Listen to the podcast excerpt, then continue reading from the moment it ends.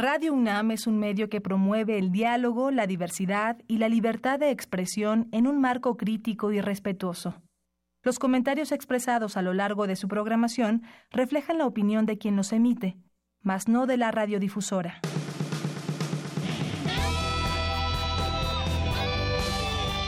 Prisma RU.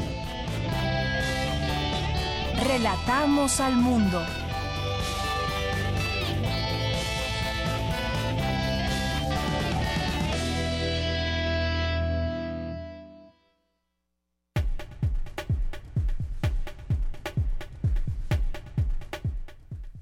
Muy buenas tardes, gracias por acompañarnos, estar aquí en el 96.1 de FM de Radio UNAM y en www.radio.unam.mx.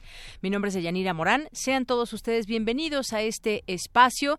En estos momentos, bueno, pues ya Andrés Manuel López Obrador llega al Tribunal Electoral del Poder Judicial de la Federación para recibir su constancia, dado que pues ya se declaró hoy a López Obrador como presidente electo para el periodo 2018-2024 con el 53.2% de los votos obtenidos el 1 de julio en la elección declarada válida y sin una sola casilla anulada. Bueno, en unos momentos más estaremos aquí pendientes todo el tiempo para, pues cuando dé sus palabras, poder eh, conocer parte de lo que de a conocer el día de hoy.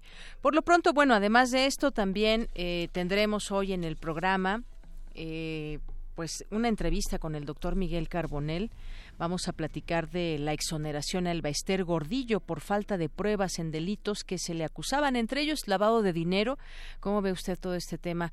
Cuando llegó Enrique Peña Nieto, bueno, fue detenida la maestra Elba Ester Gordillo, todos estos años estuvo ahí en prisión, últimos meses en prisión domiciliaria y ahora y justamente en este día, bueno, desde ayer en la noche me parece, se dio a conocer la información el timing político, ¿no? El tiempo político que no dejamos de, de percibir justamente hoy que se valida la elección y se declara a Andrés Manuel López Obrador como presidente electo. Bueno, pues ya platicaremos de los términos legales que le dan esta oportunidad a la maestra Elbester Gordillo todo en términos legales, eh, si está correcto todo este seguimiento, lo platicaremos en este programa. También vamos a platicar con el maestro Sabino Arturo Barrera Bravo, director de enlace con organizaciones juveniles del Instituto Mexicano de la Juventud. Nos tiene una invitación que hacer eh, y bueno, pues aquí estará con nosotros vía telefónica.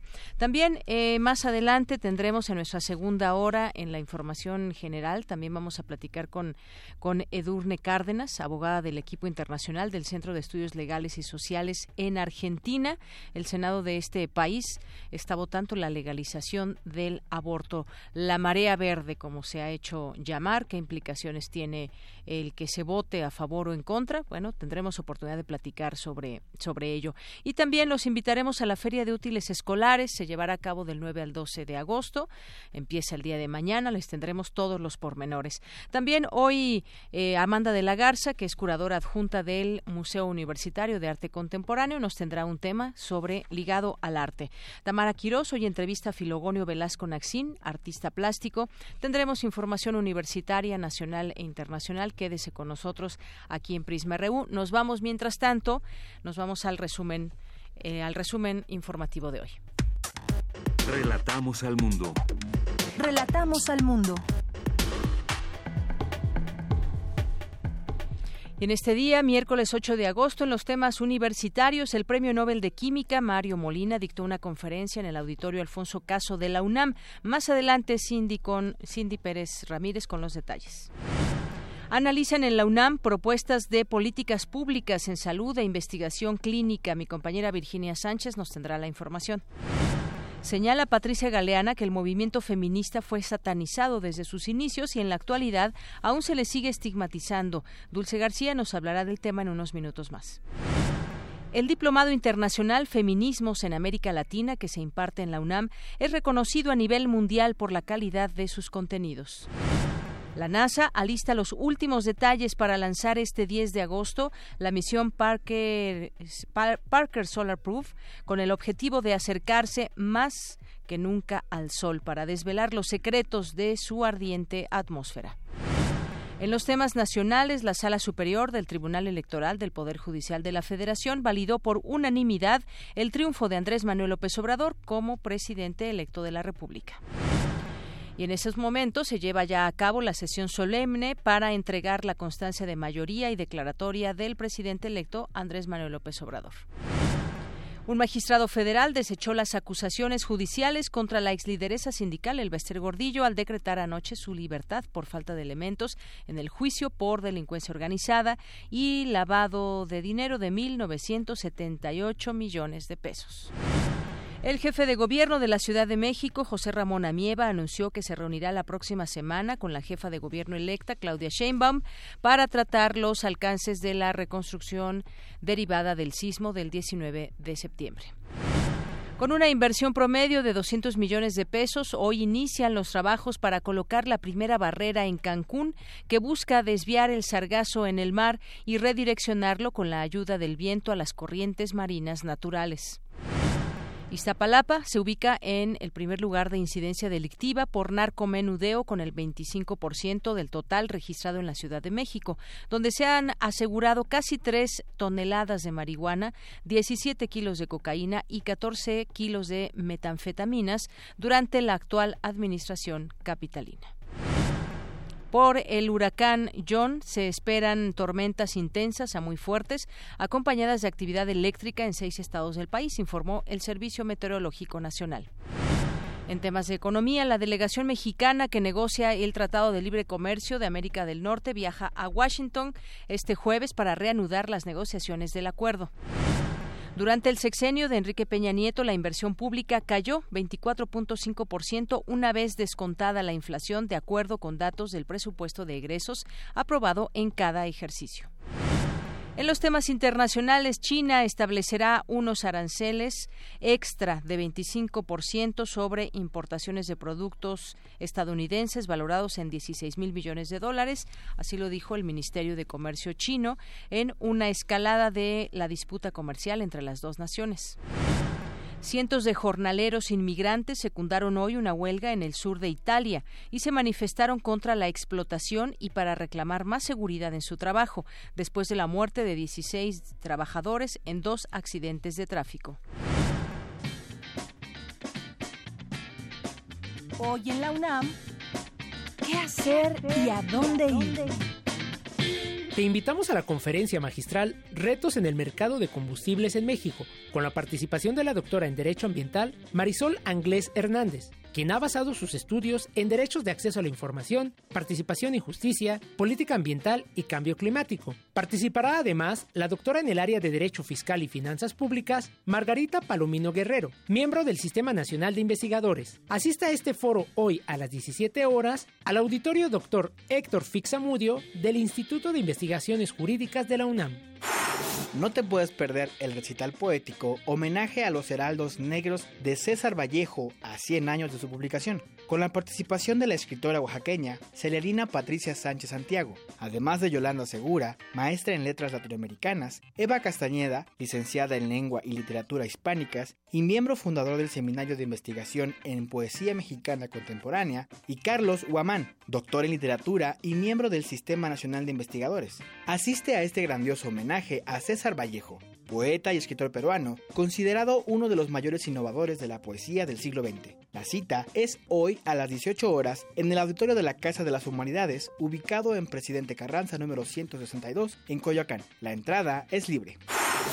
Como parte del foro Ciencias, Artes y Humanidades en Diálogo, se llevará a cabo la conferencia ¿Qué importancia tiene el juego para los seres humanos? con la participación del doctor en Ciencias Biomédicas Santiago Sandoval Mota, investigador del Instituto Nacional de Medicina Genómica, y el maestro David Cuenca Orozco, profesor de la licenciatura en Ciencias de la Comunicación de la Facultad de Ciencias Políticas y Sociales de la UNAM y fundador del Centro Interdisciplinario de Investigación dedicado al estudio de videojuegos, animación, manga y otras industrias creativas y culturales relacionadas Asiste hoy a las 18 horas al Auditorio Mario de la Cueva, ubicado en el piso 14 de la Torre 2 de Humanidades en Ciudad Universitaria.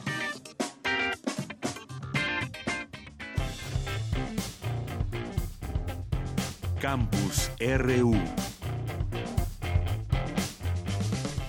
Bien, entramos a nuestro campus RU. Mientras tanto, en unos momentos más estaremos también enviando micrófonos hasta el Tribunal eh, del Poder Judicial de la Federación. En este momento, la presidenta de este tribunal está dando a conocer algunas palabras sobre esta constancia de mayoría y el entorno en que se dieron también las elecciones. Bueno, pues estamos pendientes también del discurso que dará el presidente electo Andrés Manuel López Obrador. Y bueno, pues acabamos de escuchar también estas invitaciones que todos los días nos hacen nuestros compañeros Daniel Olivares, Olivares y Rodrigo Aguilar en torno a eventos que se generan en nuestra universidad. Vamos ahora con el campus universitario. Debe impulsarse la investigación en el campo de la salud, señaló el rector Enrique Graue al inaugurar el seminario Avances y Perspectivas de la Investigación Clínica en México. Mi compañera Virginia Sánchez estuvo al pendiente y nos tiene la información del evento. ¿Qué tal, Vicky? Buenas tardes. Hola, ¿qué tal, Deyanira? Muy buenas tardes a ti y al auditorio de Prisma RU. Para discutir y analizar aquellos temas que deben considerarse en las políticas públicas de la próxima administración, mejorar la calidad de los servicios de salud y se estimule la investigación científica en este campo, se llevó a cabo el seminario Avances y Perspectivas de la Investigación Clínica en México, al cual asistieron diversos representantes de institutos de investigación, nacionales de salud, de regulación sanitaria y de la industria farmacéutica. Durante la inauguración en la unidad de seminarios Dr. Ignacio Chávez, el rector de la UNAM, Enrique Graue, señaló que las reflexiones emanadas en este seminario deben impulsar el desarrollo en este tema, para lo cual dijo se requiere del trabajo conjunto entre el Estado, la academia, la industria y las organizaciones sociales. Y en este término hay que impulsar indudablemente la investigación clínica. Tendrán que analizarse la situación en la que tenemos, los recursos humanos, los financieros, los sistemas regulatorios que tenemos, cómo mejorarlos para poder crecer significativamente en este campo en México, que representa indudablemente también una gran potencialidad de innovación. Por su parte, el comisionado federal para la protección contra riesgos sanitarios, Julio Sánchez y Tepos, habló sobre la necesidad de aumentar el presupuesto para las investigaciones, agilizar los procesos en los protocolos de las mismas y la creación de una ventanilla especial en la COFEPRIS, donde se atienda a los investigadores, a quienes señaló muchas veces se les dificulta importar insumos para sus estudios. En tanto, Juan José Hicks, director general de Políticas de Investigación en Salud de la Secretaría de Salud, enfatizó que el 24% de la ciencia se relaciona con ciencia de la salud y medicina, por lo que detalló las áreas más destacadas en nuestro país son la medicina, la bioquímica, genética y biología molecular, la física y la astronomía. De tal manera que, señaló, actualmente se necesita aumentar el desarrollo en medicina traslacional. Hasta aquí el reporte. Buenas tardes. Gracias, Vicky. Muy buenas tardes. Vamos ahora con mi compañera Dulce García. Señala Patricia Galeana que el movimiento feminista fue satanizado desde sus inicios y en la actualidad aún se le sigue estigmatizando. Adelante, Dulce. Deyanira, muy buenas tardes. A ti, al auditorio de Prisma RU. En el marco del curso Historia de la lucha de las mujeres por sus derechos en México, la doctora Patricia Galeana, académica de la Facultad de Filosofía y Letras de la UNAM, destacó que el movimiento feminista fue satanizado desde su surgimiento y aún hay partes de la sociedad que lo siguen haciendo. Aquí sus palabras. Ha habido una resistencia feroz a que haya esta ideología que todavía, por ejemplo, el semanario desde la fe, pues lo condena, como dice que es obra de Satanás y cosas por el estilo.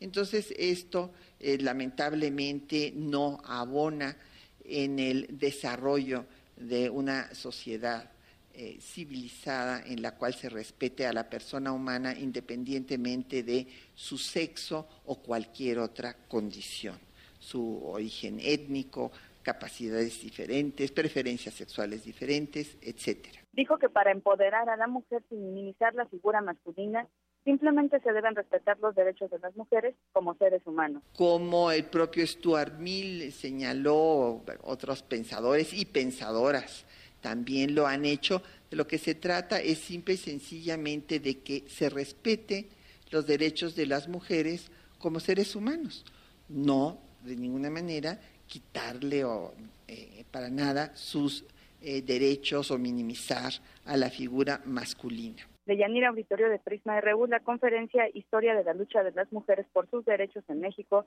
impartida por la reconocida historiadora Patricia Galeana, se llevó a cabo como parte del ciclo Grandes Maestros UNAM. Es el reporte. Muy buenas tardes.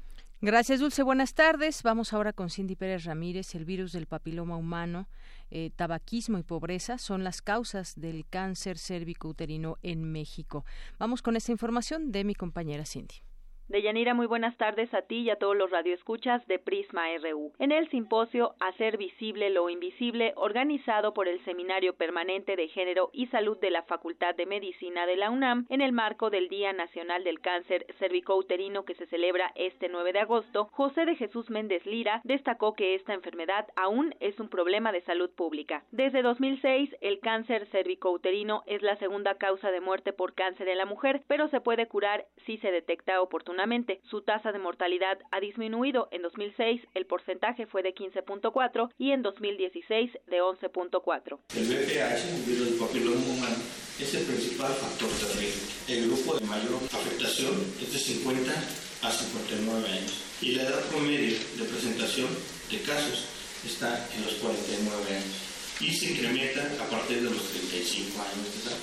Y la edad promedio de las defunciones está ocurriendo ahorita a los 59 años de edad.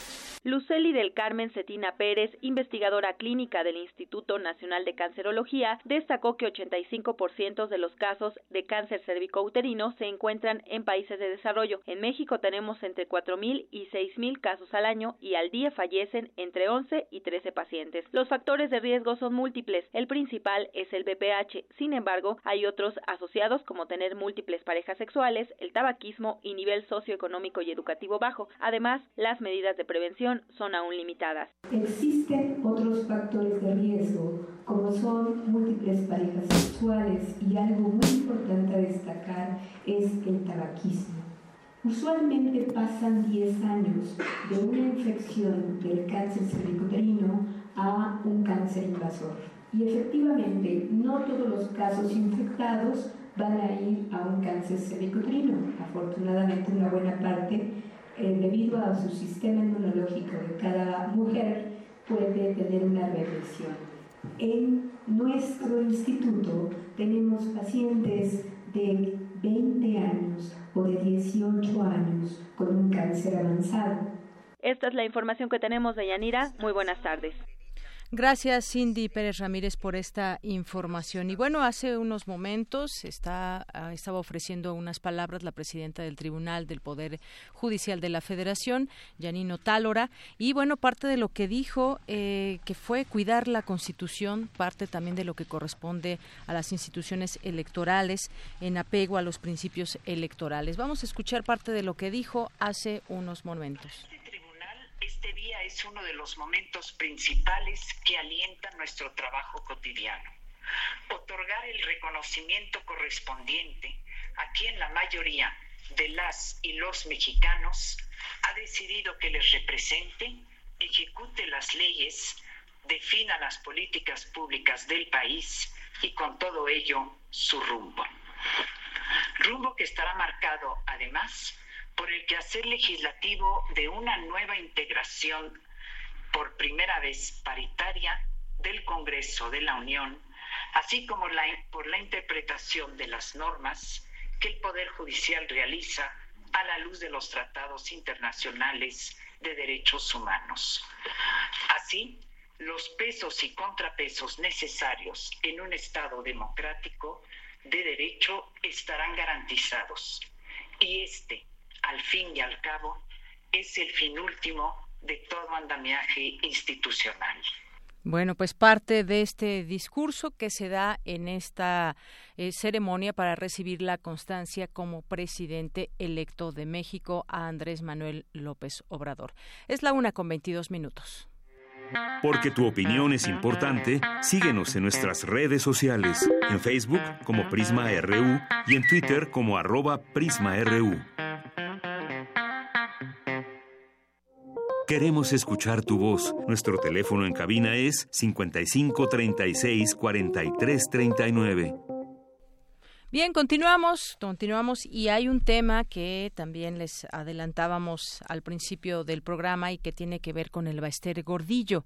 La detuvieron en cuanto llegó prácticamente a la presidencia el presidente eh, Enrique Peña Nieto y ahora pues queda libre de todo delito, se va justamente hoy que, bueno, ayer se dio a conocer la información y hoy que se recibe una constancia de mayoría. Lo, lo menciono por eh, los tiempos políticos que decíamos de pronto coinciden, ¿no? Y bueno, para hablar de este tema del Bester Gordillo, tengo en la línea telefónica al doctor Miguel Carbonel, que es licenciado en Derecho por la Facultad de Derecho de la UNAM, doctor en Derecho por la Universidad Complutense de Madrid, investigador del Instituto de Investigaciones Jurídicas de la UNAM. ¿Qué tal, doctor? ¿Cómo está? Muy buenas tardes. Bellanira, un gusto saludarla a usted y a todo su auditorio, como siempre. Eh, doctor, bueno, pues preguntarle en principio, eh, muchos eh, tenemos esa inquietud de conocer si toda esta investigación que se hizo a lo largo de estos años contra el Baester Gordillo tiene que ver también, pues bueno, la exculpa de toda situación de los delitos que se le imputaron y hablando obviamente pues en, en términos legales. ¿Cómo ve usted esta exoneración? Bueno, yo creo que la, notificación, ayer fue a las 11.30 horas justamente notificada la maestra del Bester Gordillo de esta resolución. Eh, esta resolución de Yanira es dictada por el magistrado Miguel Ángel Aguilar López. Él integra el primer tribunal unitario de, circuito con sede en Toluca.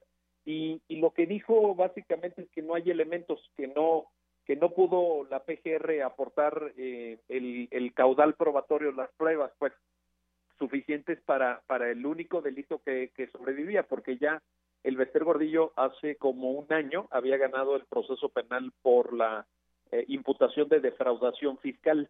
Y subsistía ahora un delito que se llama, pues coloquialmente lavado de dinero, técnicamente desde el punto de vista jurídico es eh, eh, uso de recursos de procedencia ilícita, está en el Código Penal Federal previsto de Yanira. Y en esta, en esta acusación, que era la, la, única que subsistía, pues ayer el magistrado Aguilar ya, ya la, la eh, pues la declara sin, sin material probatorio y, ya no tiene sentido que siga pues la causa. Por eso es que el Bester ya está completamente exonerada. Ayer a la 1.40 de la madrugada en, en la escalinata del departamento que tiene el Bester en, en la colonia Polanco, aquí en la Ciudad de México, su abogado, Marco Antonio del Toro, fue quien dio a conocer esta información. Y bueno, pues estas coincidencias políticas, ¿verdad? Pero, pero ese es el, el, análisis jurídico sería en cuanto a que no eh, pudo probar la PGR con suficiencia los delitos que se le estaban imputando. Claro, sin material probatorio entonces, pero quedan todas estas eh, situaciones en donde se ha visto envuelta con todo, eh, al ser líder del sindicato durante 24 años, me parece, mucho tiempo que estuvo ahí también cobijada por distintos gobiernos y demás, y una riqueza de, pronto inexplicable. Conocemos de las, eh, las posesiones que tiene la maestra Elvester Gordillo, pues todo un tema inmobiliario que podemos aquí nombrar. Y bueno pues finalmente con un salario que puede devenir un líder de un sindicato bueno que no es la única tenemos ahí a Romero de Champs por ejemplo pero finalmente y hablando en términos estrictamente legales entonces no hubo manera de probar que había eh, pues tenido accedido a dinero que no le correspondía. Ese es el, el punto. Finalmente pues podríamos hablar que en términos legales todo está hecho de manera correcta doctor entonces pues eso, eso es lo que lo que se afirma en la resolución dada a conocer el día de ayer de Yanira. Los los montos, sin embargo, que pudo eh, eh, comprobar o acreditar la, la PGR en el marco del expediente son montos muy significativos, como usted muy bien lo señala. eh, por ejemplo, el sindicato tiene abiertas más de 60 cuentas en distintos bancos en México y se investigaron solamente dos de ellos. De, esa, de dos de esas cuentas, de esas dos cuentas se pudo eh, se pudo documentar que salieron más de 2.600 millones de pesos en el periodo investigado que va de marzo del 2009 a enero del 2012 de Yanira, uh -huh. 2.600 millones de pesos que fueron a parar a cuentas eh, bancarias que fueron utilizadas en el extranjero por eh, el Baester Gordillo. De hecho, había una red eh, muy interesante desde el punto de vista de, de, de las finanzas internacionales, porque eh, ellos abrieron cuentas en Estados Unidos, en España, en Santa Lucía, que es una pequeña isla en el Caribe eh, que se conoce como un como un paraíso fiscal en Liechtenstein. Y, por ejemplo, del uso de una cantidad tan importante de, dinero, se pudo documentar que la maestra gastó en una tienda una tienda departamental muy famosa de Yanir, no sé si puedo decir el nombre al aire. Sí, claro. Se llama, Neyman Marcus en Estados Unidos. Sí, sí. Eh, más de 40 millones de pesos solo en esa tienda. Solo en esa tienda 40 millones de pesos. Claro, ¿quién puede gastar eso? pues sí. la maestra, el Bester. La maestra, exactamente. En, en, en, el uso de aviones particulares, porque la maestra del Bester no, no volaba en línea regular, ella volaba en, en aviación privada. Se documentó un gasto de dos mil, dos millones seiscientos ochenta y dos mil dólares pagados a una sola empresa, una empresa mexicana que se llama Avemex SADCB, a través de, de 42 distintas eh, transferencias. se, se documentó, por ejemplo, que la casa en Coronado, eh, esto es en el estado de, de California, en Estados Unidos, en, en, San Diego, es un, es un barrio en San Diego. Sí. Eh, es un barrio muy caro y, por ejemplo, la maestra tiene dos casas en, en Coronado. Una de ellas fue pagada al menos eh, en parte por, con, un monto de un millón de dólares, que no es que no es el monto total de la compra, sino una parte por una sociedad eh, que recibe dinero de cuentas del Sindicato Nacional de Trabajadores de la de la Educación y que tiene su sede en Liechtenstein. Entonces el dinero del sindicato para en cuentas de Liechtenstein y a través de esa cuenta que está en Liechtenstein se paga la, la la compra, la adquisición de la de la casa en Coronado. Entonces, y, vaya, podría podría seguir, ¿no? son muchos los datos que tengo de la de la averiguación previa, pero lo, lo interesante de Yanira es el, el monto, ¿no? Es decir, cómo cómo ese dinero que se le retiene a los maestros, porque no es que los maestros paguen voluntariamente las cuotas, la, la SEP le retiene a los maestros lo entrega al sindicato a través de estas más de 60 cuentas abiertas en el sistema financiero mexicano y de ahí cómo sale eh, y, bueno y, y, el dato que, que usted menciona es muy importante porque el Vester fue más de 20 años la pues la lideresa del, sindicato pero esta averiguación previa abarca solamente de 2009 a 2012 qué pasó antes no sabemos. Cuánto cuánto dinero suma el total de recursos que le entregaron para su uso personalísimo eh, eh, al Vester desde el sindicato, ese dato hoy no se puede saber porque, porque no fue investigado. Pero nada más de 2009 a 2012, 2.600 millones de pesos de llanera. Así es. Bueno, pues una cantidad eh, tremenda, eh, pues estas propiedades que tiene y obras de arte y muchas otras cosas que hemos podido conocer. Eh, sin duda, como usted dice, no hay un material probatorio. Sin embargo, los montos nos hablan de un dinero que, pues, se toma de estas, de este dinero de los maestros, estas cuotas que dan de manera quincenal o mensual y que no se tiene un control del dinero. Y justamente es ahí donde viene la pregunta también de eh, la pregunta de la sociedad o que todo el mundo nos hacemos, pues que, finalmente esto huele también a muchos temas que tienen que ver con la política o, o la impunidad que, que, pues que cae sobre una persona como el Bester Gordillo, donde no se le puede probar, pero que se sabe que ahí está todo ese dinero y que nadie puede eh, acceder a tantas eh, propiedades, ni mucho menos con un salario como el que ella en algún momento ha declarado, ¿no? O que no ha querido declarar exactamente, pero que pues eh, ahí deja algunas algunas pistas. Esto sin duda, pues para muchos nos sigue oliendo a impunidad y nos sigue oliendo a que no se investiga de tal manera que se le acrediten los delitos y que además pues tiene que ver con la política. Justamente hoy esa es una de las notas más importantes, además de la toma de el, pues ya como presidente electo Andrés Manuel López Obrador, su constancia allí en el tribunal. Lo político, pues no lo podemos dejar de excluir tampoco, doctor. No, sin duda, y yo creo que la palabra clave aquí es impunidad, sin duda alguna. Yo, yo no podría citar el caso de ningún maestro en México, en, cualquiera de los niveles educativos del país, que pudiera comprarse una casa en Coronado. Sinceramente no no creo que le alcance a ningún maestro. No creo que ningún maestro O al director de una escuela o el que trabaja en las No, no, no, no, no veo la manera en que pueda gastar supervisores, nada, en, una, en, Neyman Marcus ni, ni volar en aviones privados y pagar dos millones seiscientos mil dólares, no, no, no. Entonces ahí hay impunidad, ahí hay complicidades políticas, sin duda alguna, eh, no recientes o no necesariamente recientes, esto se extiende en un periodo de tiempo eh, pues relativamente largo en la historia política de este país, Y al final del día, eh, lo que es lamentable es que este dinero proviene del esfuerzo, del trabajo, de la dedicación de los maestros mexicanos. El, el origen finalmente del recurso es el trabajo eh, eh, de vengado, el trabajo realizado por, por cientos de miles de maestros que todos los días se paran temprano, que están en las aulas, que educan a nuestros hijos y que pues probablemente, eh, no, vaya, quito lo de probablemente e, ellos merecían haber haberse quedado con estos recursos y no que fueran destinados a otros a otros fines eh, por parte de la, de la de la maestra y por parte de las dirigencias que a lo largo de estos años ha tenido el sindicato. Entonces esa, esa es la parte que, que también resulta dolorosa en este análisis. Eh, es dinero de nuestros maestros, de, de gente que está dedicada a la educación, que es muy noble, es un trabajo muy muy noble y que finalmente pues se acabó en cirugías, acabó en, en, en, casas lujosísimas, en obras de arte, en viajes, en, en bienes inmuebles, eh, en una serie de cosas que yo creo que no es no es el propósito. Yo creo que ningún maestro estaría en la lógica de que le retuvieran un porcentaje de su ingreso para este tipo de gastos. Así es. Bueno, pues doctor Miguel Carbonel, muchas gracias por estar con nosotros aquí en Prisma RU de Radio UNAM y darnos a conocer pues su punto de vista como abogado. Un gusto, como siempre. Saludos, Hasta luego. El doctor Miguel Carbonel.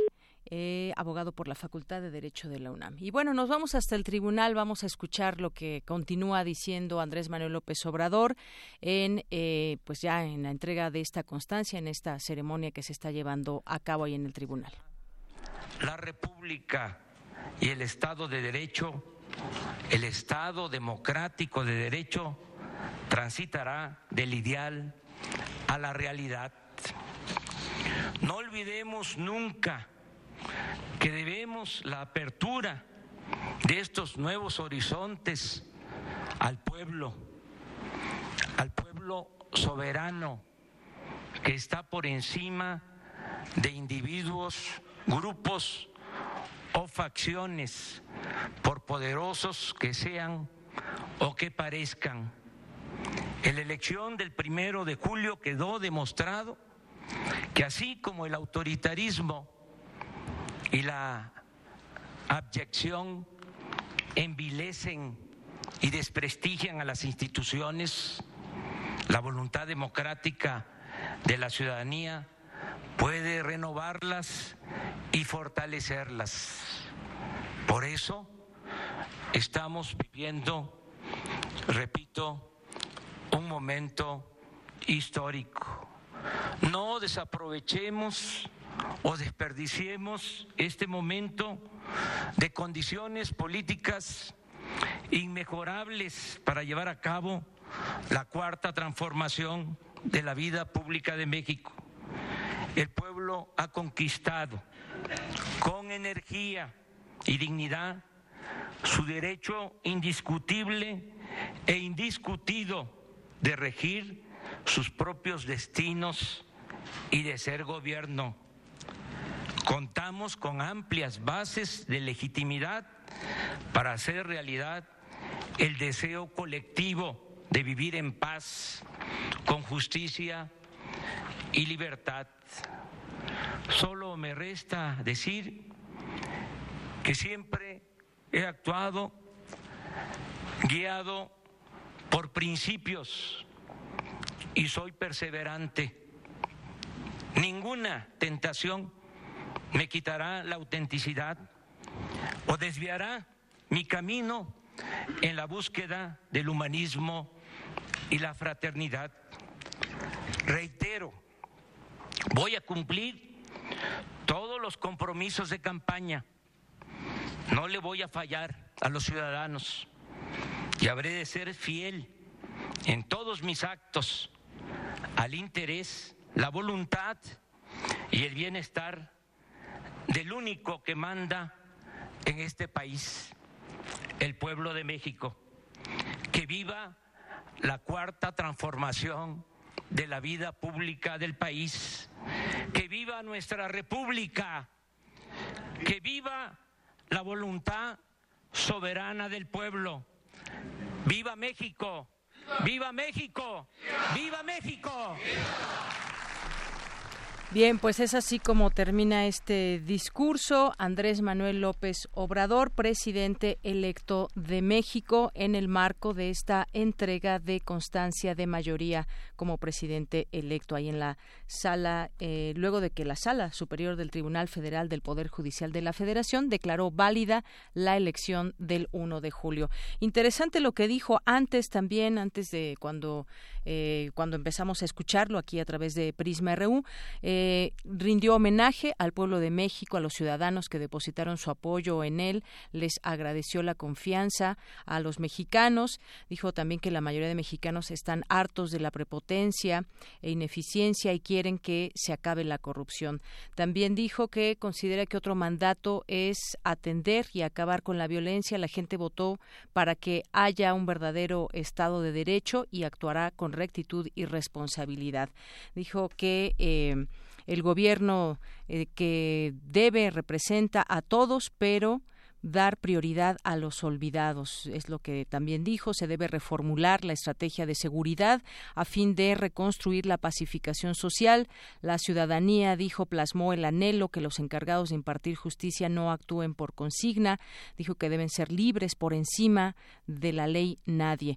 Ofrezco, dijo también a ustedes, magistrados, así como el resto del Poder Judicial y el Congreso y Estado, que no habré de entrometerme en las resoluciones que a ustedes competen. El presidente no tendrá palomas mensajeras ni halcones vigilantes. Habrá absoluto respeto en los veredictos, en los, en los veredictos de todo este poder. Se someterá a otros, no se someterá a otros poderes. Cada quien actuará en el ámbito de su competencia. Bien, pues esto es parte de lo que dijo Andrés Manuel López Obrador en esta en esta recepción de su constancia de mayoría como presidente electo. Una con 40 minutos. Tu opinión es muy importante. Escríbenos al correo electrónico prisma.radiounam@gmail.com. Queremos escuchar tu voz. Nuestro teléfono en cabina es 55 36 43 39. Continuamos y le doy la bienvenida en este espacio al maestro Sabino Arturo Barrera Bravo, el es director de enlace con organizaciones juveniles del Instituto Mexicano de la Juventud. ¿Qué tal, maestro? Bienvenido, muy buenas tardes. Hola, Yanida, muy buenas tardes. Un saludo a todo tu auditorio. Gracias, maestro. Bueno, nos tienes una, una invitación que hacer y me gustaría que nos platicaras de qué se trata, quiénes están convocados. Claro que sí, con mucho gusto. Primero, extenderles un saludo de parte del director general, que por motivos de agenda no pudo atender esta entrevista, pero me es muy grato poder platicar con ustedes. Pues el día de hoy estamos invitándolos desde el Instituto Mexicano de la Juventud a que puedan registrarse y en adelante participar a uno de nuestros componentes llamado Joven AC, Joven Agente de Cambio. Permíteme platicarte un poquito eh, sobre qué va Joven AC. Joven AC es un ejercicio que desde el 2013 hemos venido construyendo y que básicamente eh, lo que pretendemos con él es promover, fortalecer eh, capacitar y también asesorar a grupos juveniles, a colectivos y también a organizaciones que ya están legalmente constituidas en el diseño de proyectos sociales para que logren su empoderamiento y sobre todo también la generación de capital social. En general, esto es, es Joven AC, son este ciclo de conferencias y talleres que buscamos eh, llevar a diferentes entidades de la República y que solo como comentario, el año pasado llegamos prácticamente a 23 estados de la República, y la invitación es a que puedan participar en el próximo ciclo del Estado de México que se realizará los días 18, 19, 25, 26 de agosto y primero y 2 de septiembre. Muy bien. Y bueno, nos decías, esta invitación es para eh, los jóvenes allá en el Estado de México, ¿verdad? Es correcto. Las capacitaciones se realizarán eh, los fines de semana que, comentamos. Es una capacitación, eh, digamos, intensiva. Pueden asistir, digamos, no necesariamente tienen que ser jóvenes del Estado de México, es decir, toda la zona metropolitana, si también pudieran asistir de la Ciudad de México, por nosotros estaríamos encantados de, de atendernos. Muy bien, y fíjate que, fíjate maestro Sabino, que siempre ahora pues se habla mucho de, de los jóvenes y de incentivarlos para que estén en actividades que puedan pues ser de mucho provecho y creo que esta es un ejemplo de ello. Eh, me gustaría también que nos platiques, también sé que hay estos objetivos que nos platican, que que nos platicas capacitar y asesorar a grupos juveniles y fortalecer esta participación participación juvenil. Un poco también, eh, ¿podemos hablar de las edades de lo que los jóvenes pueden participar en esta invitación? Claro que sí, con todo gusto. Mira, eh, la edad en la que pueden participar los jóvenes con nosotros como Instituto Mexicano de la Juventud, y que así lo dicta la ley del propio instituto, es de 12 a 29 años de edad. Todos nuestros beneficiarios tienen que, rondar entre esas edades, eh, pero por supuesto que también eh, hay jóvenes que, que, que, ya no lo son por la ley, pero que se siguen sintiendo de esta forma y que nosotros con mucho gusto también eh, podemos brindarles, digamos, el servicio. Solo que sí puntualizar que hay beneficios específicos de esta convocatoria uno de ellos es el apoyo económico a aquellos proyectos que resulten mejor evaluados con hasta 50 mil pesos para el desarrollo de este programa. En este sentido, sí es requisito fundamental que aquellos colectivos que participen y si llegasen a ser ganadores, eh, tienen que cumplir el rango de edad que, te comentaba de 2 a 29 años de edad para que puedan ser creadores de este beneficio. Muy bien, entonces estos son los márgenes de edad y también en esta participación que tienen deben de presentar un proyecto y pueden acceder a este apoyo económico entonces, pero siempre tienen que llegar con la idea de presentar un proyecto, un proyecto a desarrollar. Es correcto. El requisito fundamental es que hayan participado en ediciones anteriores de Joven AC o bien que tengan eh, cierta experiencia en el desarrollo de proyectos sociales. Todo esto con el ánimo de poder garantizar una mejor eh, capacitación y sobre todo también eh, poder brindarles las herramientas para las que está dispuesto este, este componente. Déjame decirte de manera muy rápida que hemos tenido grandes experiencias en, en Joven AC hemos ayudado a colectivos juveniles y a las propias organizaciones que se acercan con nosotros a estructurar de una manera muy sólida, sobre todo metodológica, con una matriz de marco lógico muy clara y muy fácil de, entender, eh, y salen del componente con un proyecto totalmente estructurado para que pueda ser presentado tanto al, al, gobierno en sus tres niveles como también en iniciativa privada. Y hemos tenido casos de éxito donde afortunadamente se han podido financiar este tipo de ejercicios con recursos eh, públicos y privados.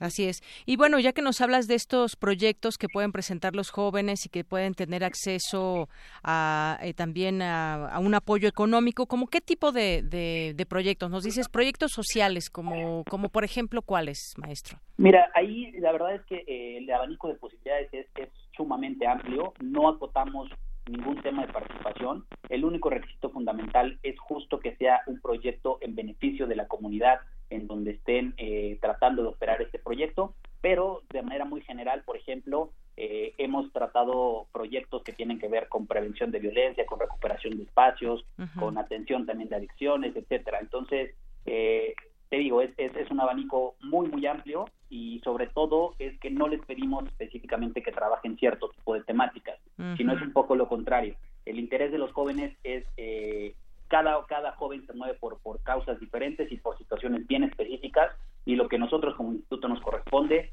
es efectivamente poderles garantizar que su proyecto eh, pueda ser estructurado de una manera sólida y en adelante que pueda ser viable.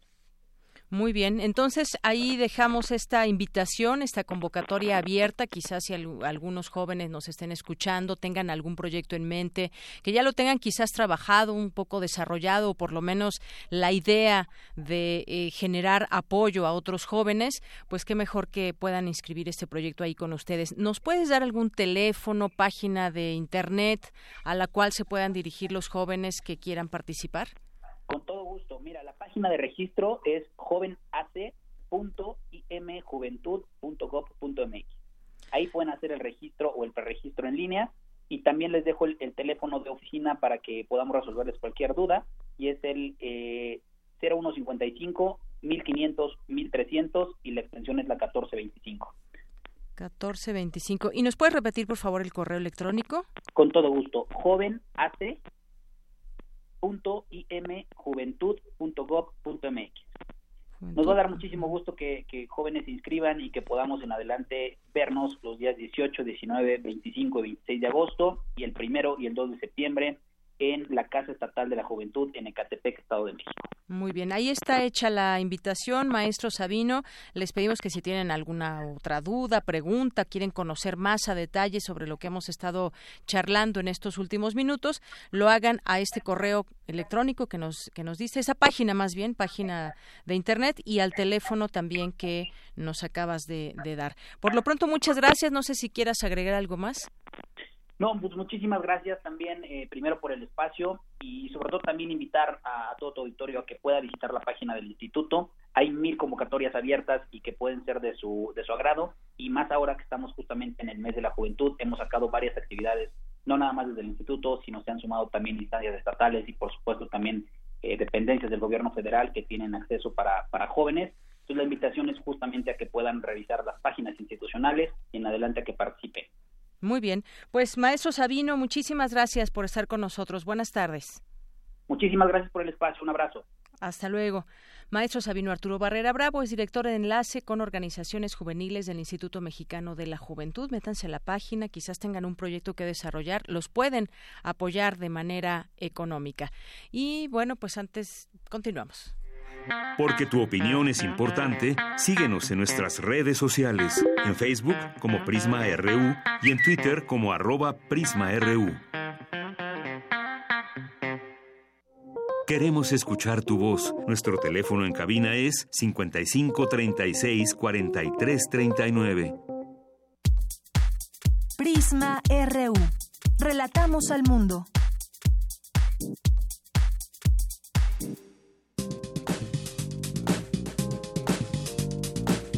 Cultura RU.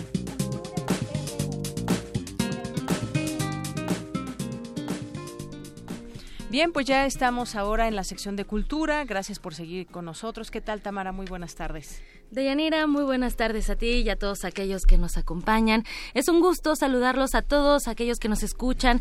Qué bueno que sintonizan Radio UNAM, qué bueno que participan en nuestras redes sociales. Eh, si todavía no nos siguen, les recuerdo que estamos como arroba prisma.ru, tanto en Twitter como en Facebook. De hecho, en unos momentos más vamos a iniciar un Facebook Like. Like, no, Facebook Live. Pero también denle like.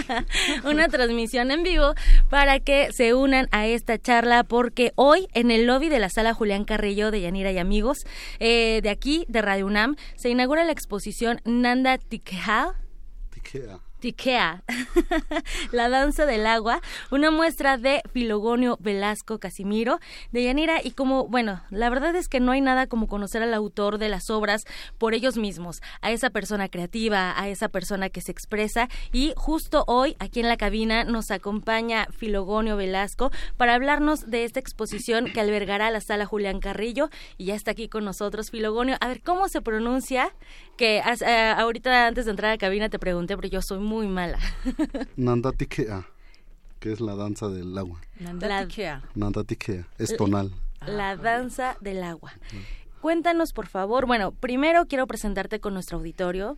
Eh, eres originario de la comunidad de Mazatlán, Villa de las Flores. Villa de Flores, Oaxaca. Realizaste tus estudios en la Facultad de Bellas Artes, en la Licenciatura de Artes Plásticas y Visuales de la Universidad Autónoma Benito Juárez, también de Oaxaca. Además, impartes talleres de dibujo y pintura dirigido a niños.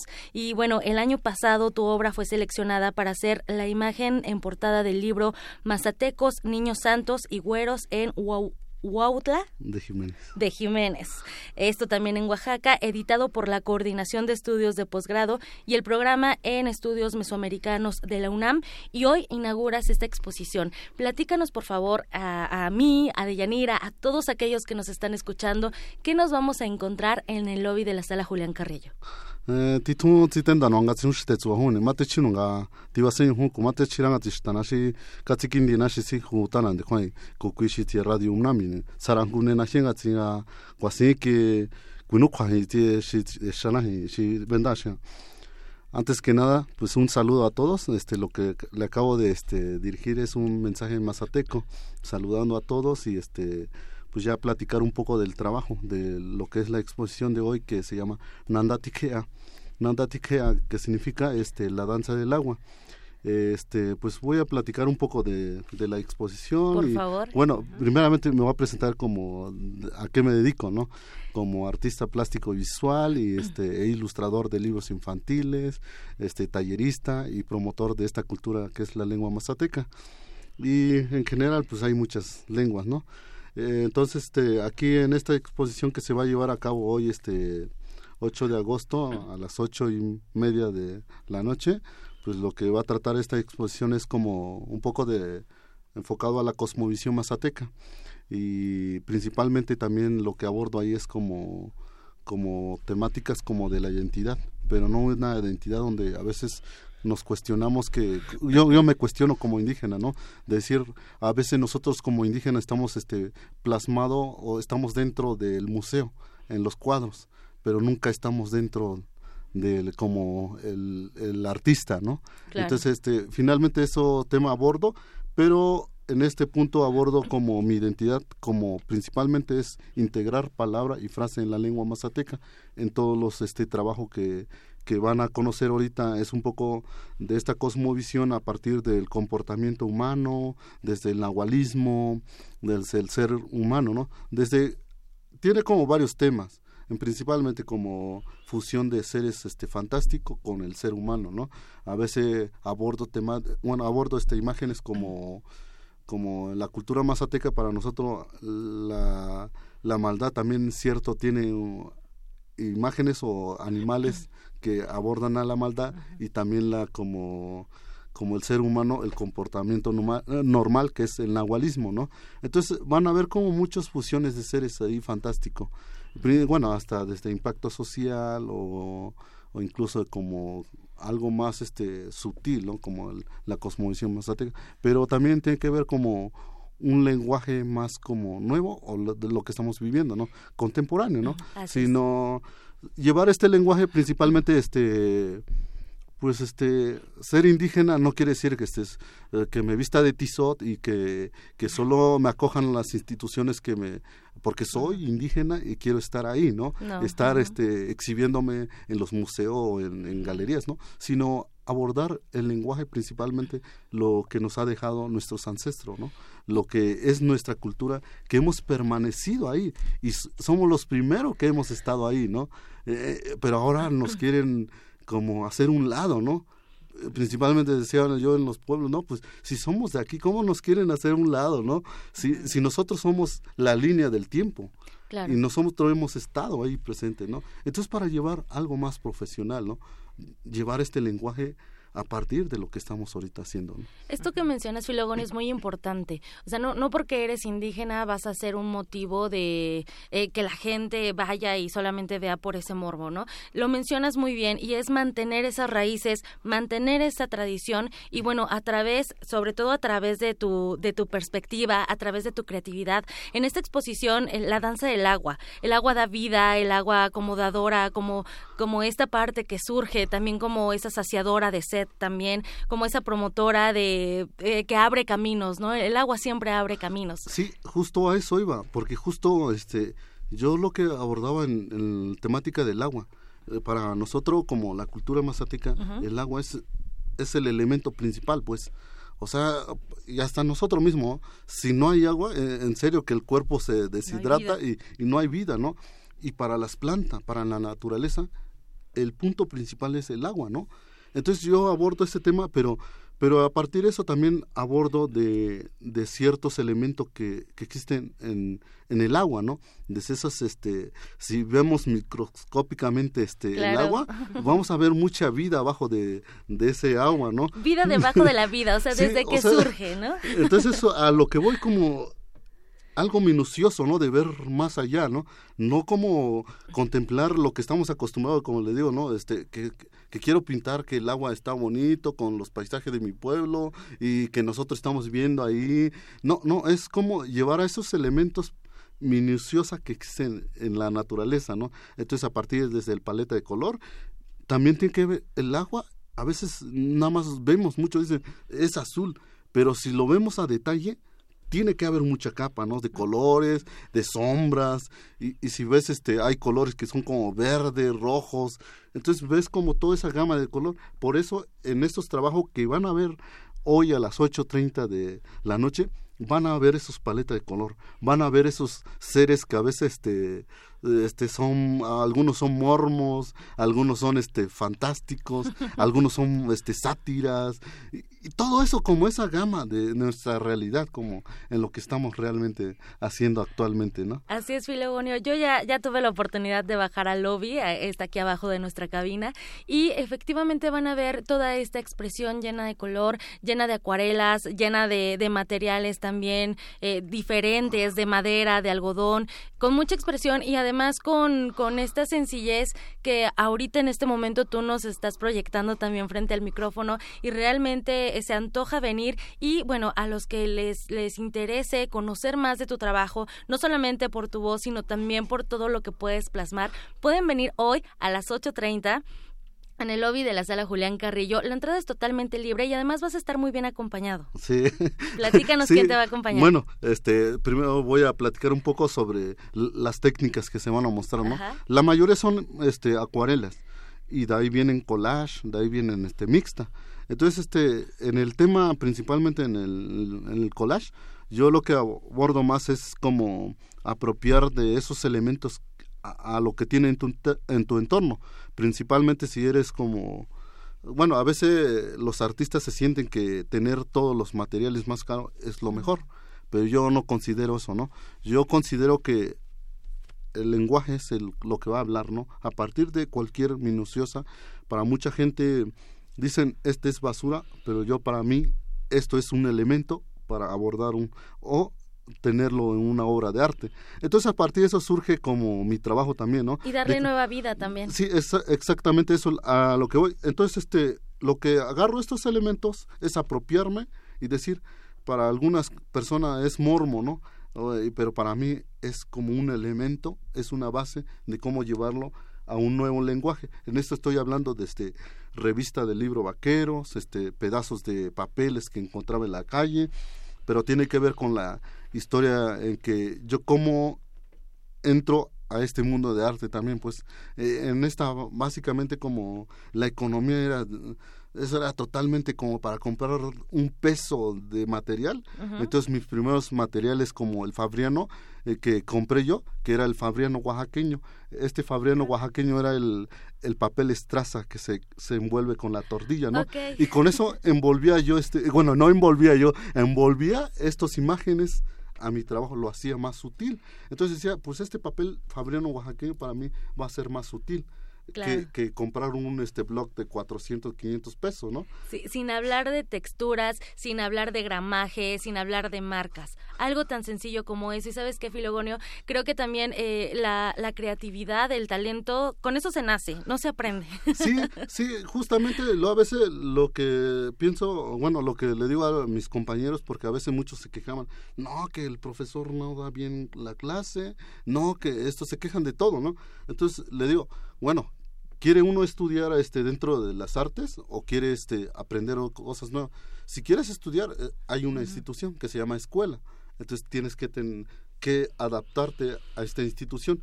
Pero si, si no, pues principalmente cada quien aborda de su lenguaje. En mi caso, pues yo dije, ah, pues está bien, me están enseñando déjeme este, absorber esa parte, ¿no? Excelente. Y lo, el punto principal es cómo lo abordas, cómo lo llevas a cabo, ¿no? A partir de esos elementos eh, me, surgieron como muchas ideas y además este hubo un tiempo que, eh, bueno, en toda la carrera me hice me hice este de trabajador de carnicero. Entonces me apropiaba de los cartones pintar en los este con la misma material para ti era perfecto para para practicar porque la práctica hace al maestro. Ah, eso sí eso, eso, es lo principal ¿no? excelente. Oye y quién te va a acompañar en esta inauguración porque bueno ya nos ah, vamos. bueno eh, ahora en la presentación pues tengo fortuna de, de que nos acompañe con un recital este aquí el hermano este Uber Matiowa, este que es este es un poeta, poeta, mepa. Entonces también este van a estar presente también este cuatro ilustraciones que hice del libro Cicatriz que te mira, que justamente ayer se presentó en el Palacio de Bellas Artes y ahí estuvimos y ahora vamos a estar este a las 8:30 aquí este inaugurando con un recital de su poesía.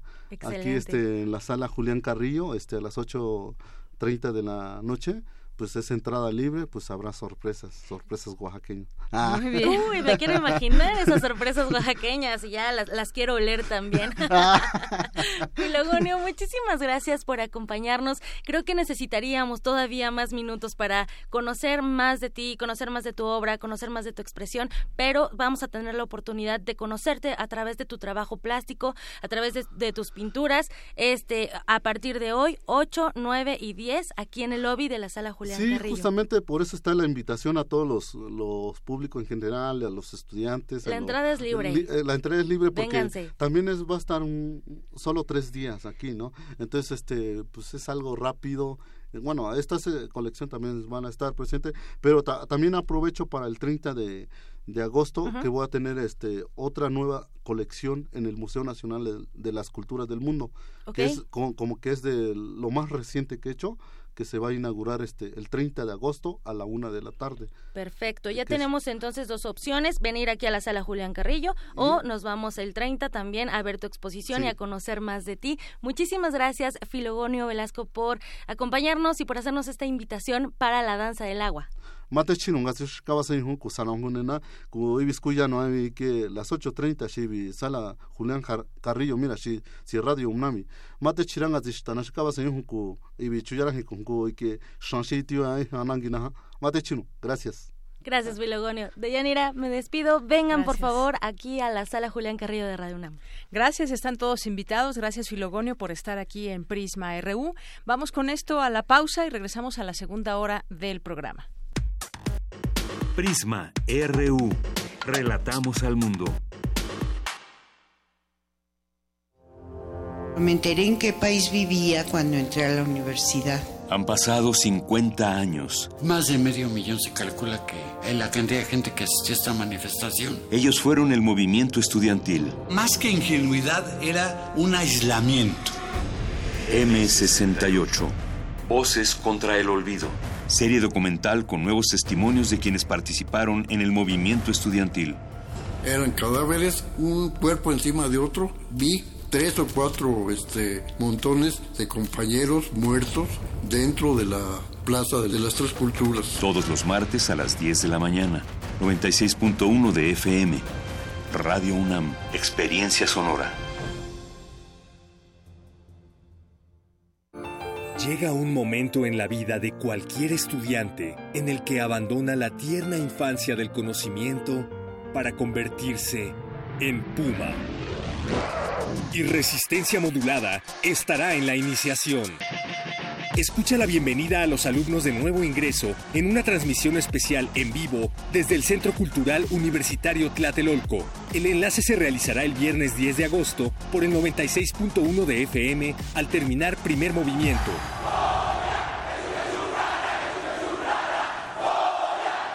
Que comience la iniciación. Resistencia modulada. Radio UNAM. Experiencia sonora. Son las 5 de la mañana y desde diferentes puntos de México ellos y ellas despiertan. Están en todo México, algunos en el norte, otros en la costa y por todo el país. Cada quien con características diferentes, pero listos para un nuevo reto. Ser parte de las decisiones importantes de México. Si ya cumpliste 18 o estás por cumplirlos, tramita tu credencial para votar. Nosotros ya lo hicimos. ¿Y tú? Porque mi país no importa, ya tengo mi INE. INE. La obra de una de las artistas más versátiles y transgresoras de la escena cultural de México de las primeras décadas del siglo XX es revalorada en la exposición Agui Olin, La Mirada Infinita. La muestra se integra con 250 obras nacionales entre pinturas, impresos, dibujos, caricaturas y fotografías de su autoría, y de creadores allegados a la artista como Gerardo Murillo, el Dr. Atl, Jean Charlotte, Edward Weston, entre otros. Nahui Olin, La Mirada Infinita se puede visitar en el Museo Nacional de Arte. Para unos jóvenes de origen mije y totonaco, la música se ha vuelto el brazo que hermana a los pueblos. Un puente entre culturas. Somos pluridimensionales, somos pluriversos. Dos bandas, un concierto, sonido intercultural de y para el pueblo. Es Juan Santa del Juan Sant, rap en Totonaco. Ikuman Tushuspei, experimentación musical Mije. Vive esta experiencia el viernes 10 de agosto a las 21 horas en la sala Julián Carrillo de Radio UNAM. Entrada libre. Sé parte de Intersecciones. Radio UNAM, experiencia sonora.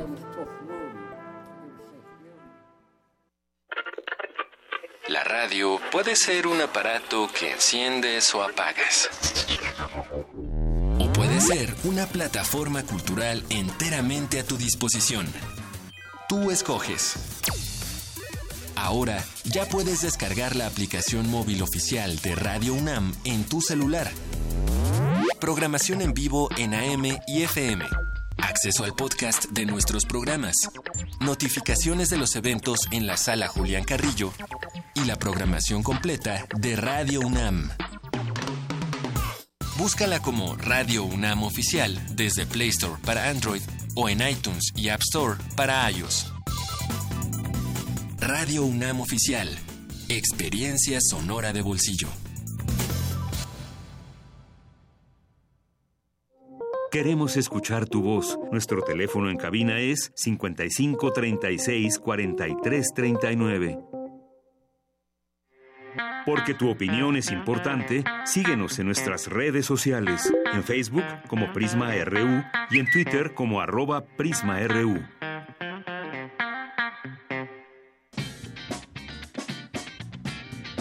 Mañana en la UNAM, ¿qué hacer y a dónde ir? La Dirección General de Cómputo y Tecnologías de Información y Comunicación te invita a la plática informativa del programa de becas de formación para el área de telecomunicaciones, que se llevará a cabo mañana 9 de agosto a las 12 del día en la Facultad de Estudios Superiores Aragón. Para mayores informes, visita el sitio www.tic.unam.mx. El programa de Civilidad y Convivencia Universitarias convoca a los alumnos del Colegio de Ciencias y Humanidades y de la Escuela Nacional Preparatoria a participar en su taller Convive, donde conocerás cómo llevarte mejor y valorar a tus compañeros y compañeras, además de ayudarte a romper con estereotipos y reconocer tus derechos y deberes como alumno universitario. Atrévete al cambio. Consulta la programación en www.dg oae.unam.mx o envía un correo electrónico a talleresconvive.gmail.com. Se entregará constancia de participación con valor curricular. Te invitamos a la octava sesión del foro académico sobre el estudio del embarazo adolescente, bajo la coordinación de la doctora Guadalupe Fabiola Pérez Baleón. Asiste mañana 9 de agosto al auditorio 8 de marzo de 1857 de la Escuela Nacional de Trabajo Social en Ciudad Universitaria. La entrada es libre. Consulta el programa completo en www.trabajosocial.unam.mx. Continuamos, son las 2 de la tarde con 10 minutos y tenemos aquí algunos, algunos regalos que hacerles, pero antes voy a mandar saludos a quienes están pendientes con nosotros en redes sociales o alguien que por ahí quiera llamar al 55 36 43 39 y aquí nuestro compañero Diego, que bueno, ustedes ya lo conocen, pero hoy está de visita, pues estará muy pendiente de sus comunicaciones. Bien, pues quiero, quiero mandar saludos a Radar DX, al negrito en el arroz, sorpresas oaxaqueñas, dice, por ahí hubieran empezado. Bueno, pues esperamos verte por aquí, Negrito, en el arroz, hoy a las ocho y media. Eh, también nos mandas aquí una sugerencia para el día de mañana, gracias. Más Efren más 52 Efren nos dice, hola equipo de Prisma, ayer se inició el proceso de reconciliación nacional. Casos como ese también deben ser parte de este proceso, pues al fin hablamos de impunidad en sus diferentes caras. Esto en nada ayuda a sanar a la sociedad mexicana tan lastimada. Gracias, Efren. Juan Mario Pérez también, muchas gracias. Gis, eh, Biblioteca Sunam también, les mandamos muchos saludos también. Aldea Global, que por aquí se hace presente. Prensa Global, actúa local, que nos sigue y nos da aquí algunos saludos. Muchas gracias. Eh, Diego, que está por aquí eh, de visita. Roberto A también al IUNAM, que también está pendiente, al Instituto de Investigaciones Antropológicas de la UNAM, JLMB, a nuestros amigos de UNAM Global, por supuesto, también siempre atentos a todas las actividades que hay en nuestra UNAM y por supuesto también de, de Radio UNAM y de este programa de Prisma RU.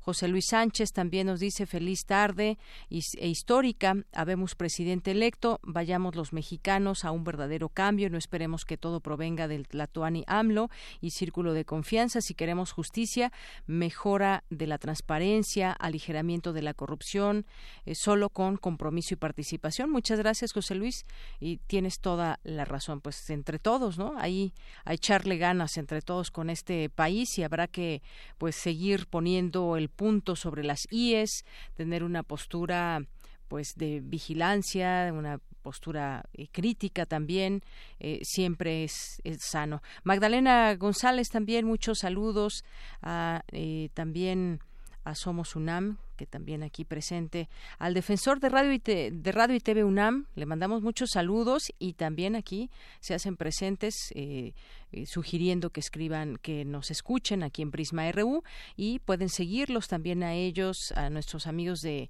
la Defensoría de Radio y TV UNAM, al maestro Guillermo Montemayor Gómez, que es defensor de las audiencias, y pueden seguir esta eh, esta cuenta que es arroba defensor UNAM.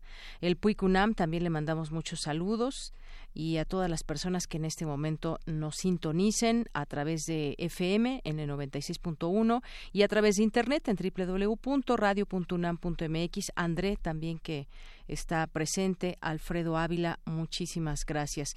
Y bueno, pues también nos, nos eh, Escribía en algún momento el maestro Mario Humberto Hernández y nos da a conocer un problema que podría parecer menor, pero no, y solicita apoyo y nos dice que el uno de este mes en la calle Sericultura de la delegación Venustiano Carranza abrieron una gran zanja para cambiar drenaje. Abrieron y nunca volvieron a trabajar. Dejaron montones de grava y arena que con la lluvia taparon las alcantarillas. Nadie nos hace caso y es un desastre, pues nos obstruyen acceso a estacionar y guardar nuestros autos y el peligro para peatones de la zanja abierta. Esto en la delegación Venustiano Carranza.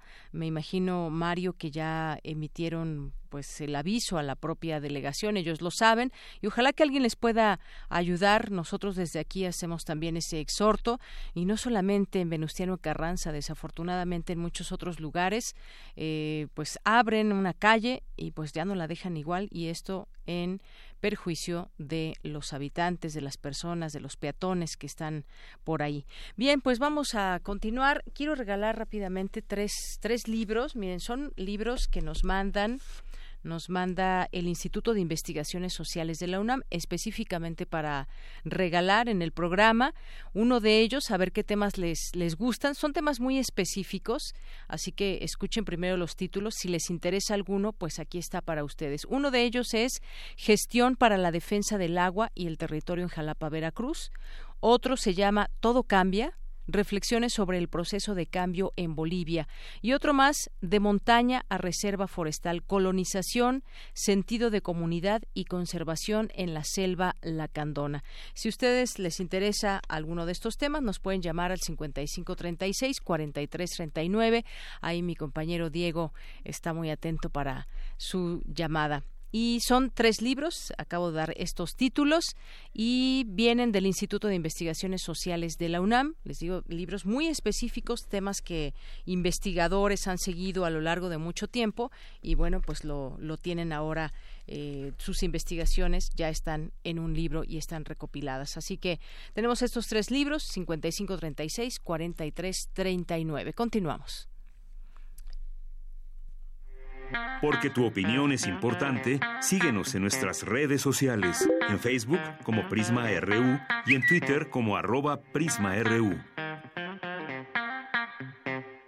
Pues bueno, pues vamos a continuar aquí en, en las notas universitarias. El Premio Nobel de Química, Mario Molina, dictó una conferencia en el Auditorio Alfonso Caso de la UNAM. Mi compañera Cindy Pérez Ramírez estuvo ahí presente y nos tiene la información. Cindy. ¿Qué tal, Deyanira? Muy buenas tardes. Mario Molina se convirtió en un pionero a nivel mundial en estudios sobre química atmosférica al ser coautor, junto con Rowland en 1974, del artículo original que predijo el adelgazamiento de la capa de ozono como consecuencia de la emisión de clorofluorocarburos, lo que les mereció en 1995 el Premio Nobel de Química. Este día se dirigió a la nueva generación de estudiantes de la Facultad de Química de la UNAM para platicar de temas como el cambio climático, y la ciencia. Pues los científicos realmente no están de acuerdo. El clima es tan complicado que algunos científicos piensan que es una cuestión seria, pero muchos otros piensan que no, que está exagerado lo que se dice. Bueno, eso realmente es un mito porque lo que sí sabemos es que la, eh, la gran mayoría de los expertos están totalmente de acuerdo y no cabe ya la menor duda de que el clima está cambiando, está siendo afectado por nuestras actividades y de que además es muy probable estos cambios se deban a actividades de la sociedad, no son cambios naturales.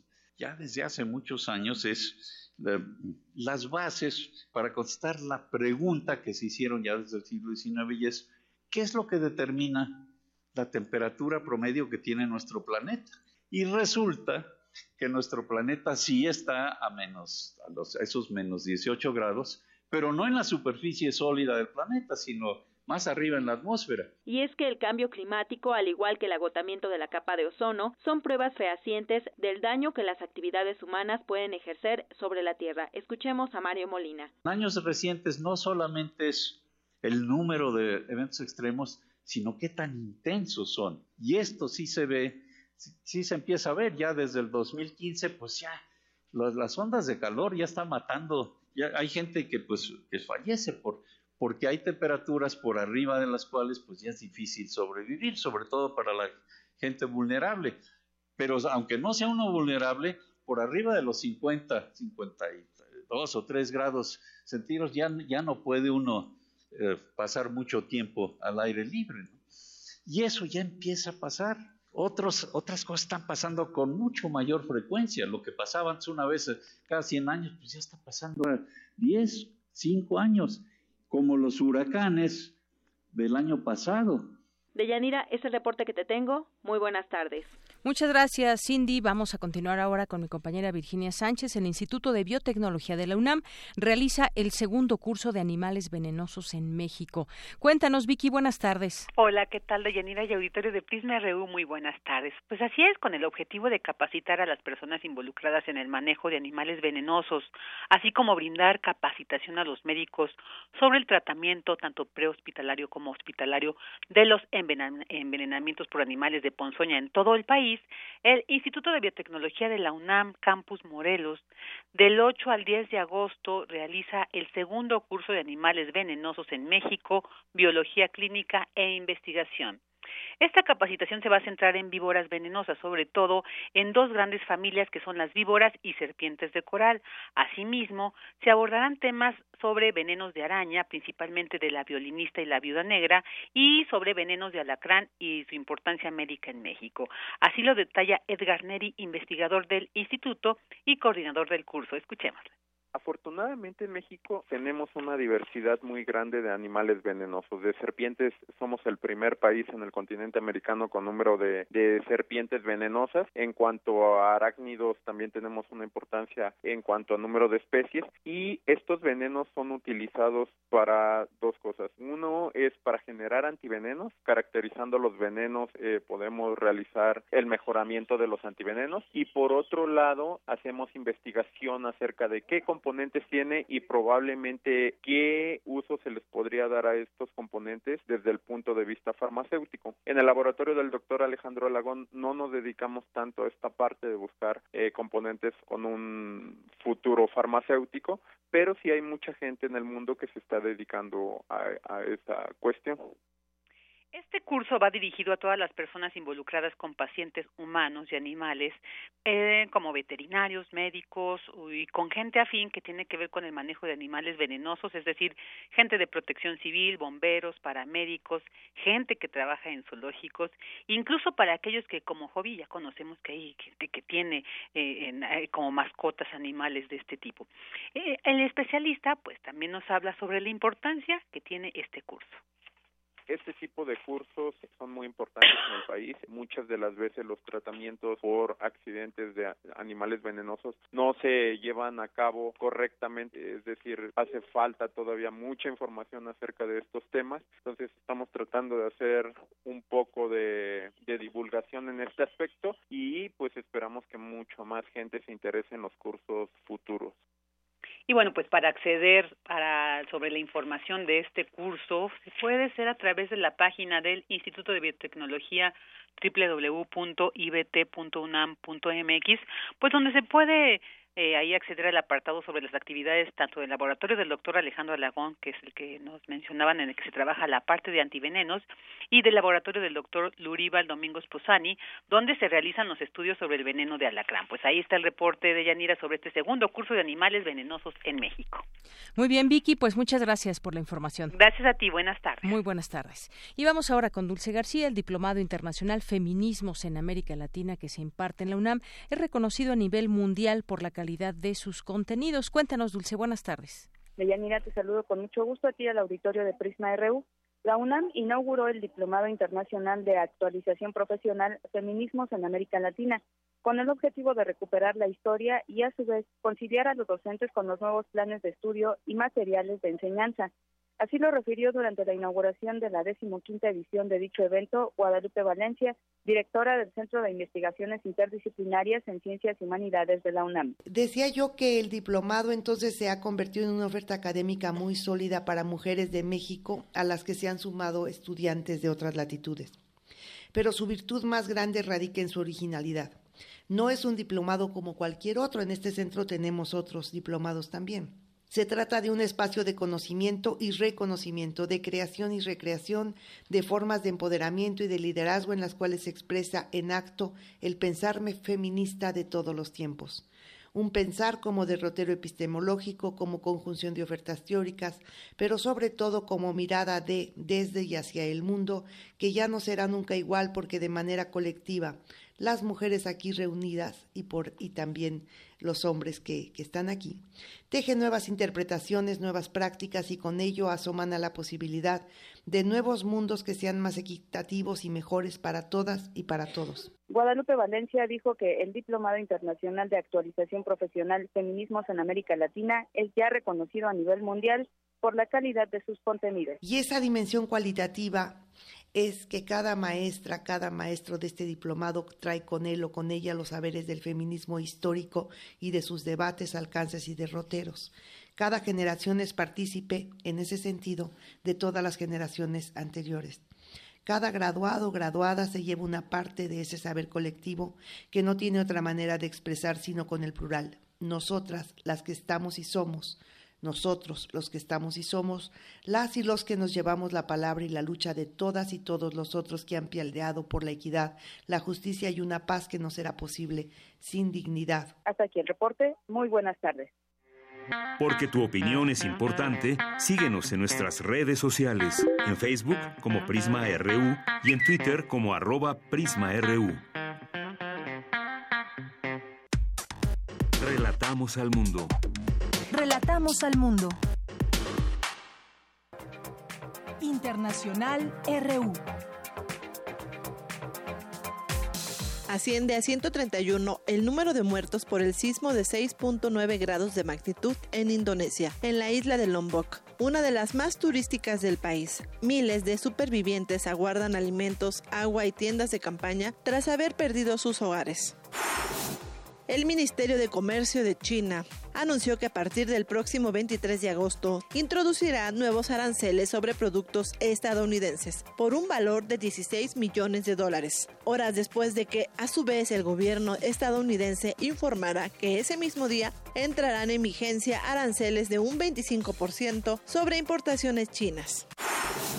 El gobierno de Venezuela ofreció detalles sobre cómo se planificó el atentado del pasado 4 de agosto. Entre las pruebas que ha aportado el mandatario Nicolás Maduro están las declaraciones que dieron seis de los presuntos participantes en el atentado. Yo quiero que se le explique al gobierno de los Estados Unidos y al gobierno de Colombia, nuevo gobierno de Colombia, de manera detallada todas las pruebas que nos conducen a cómplices y responsables directos que viven en el estado de la Florida.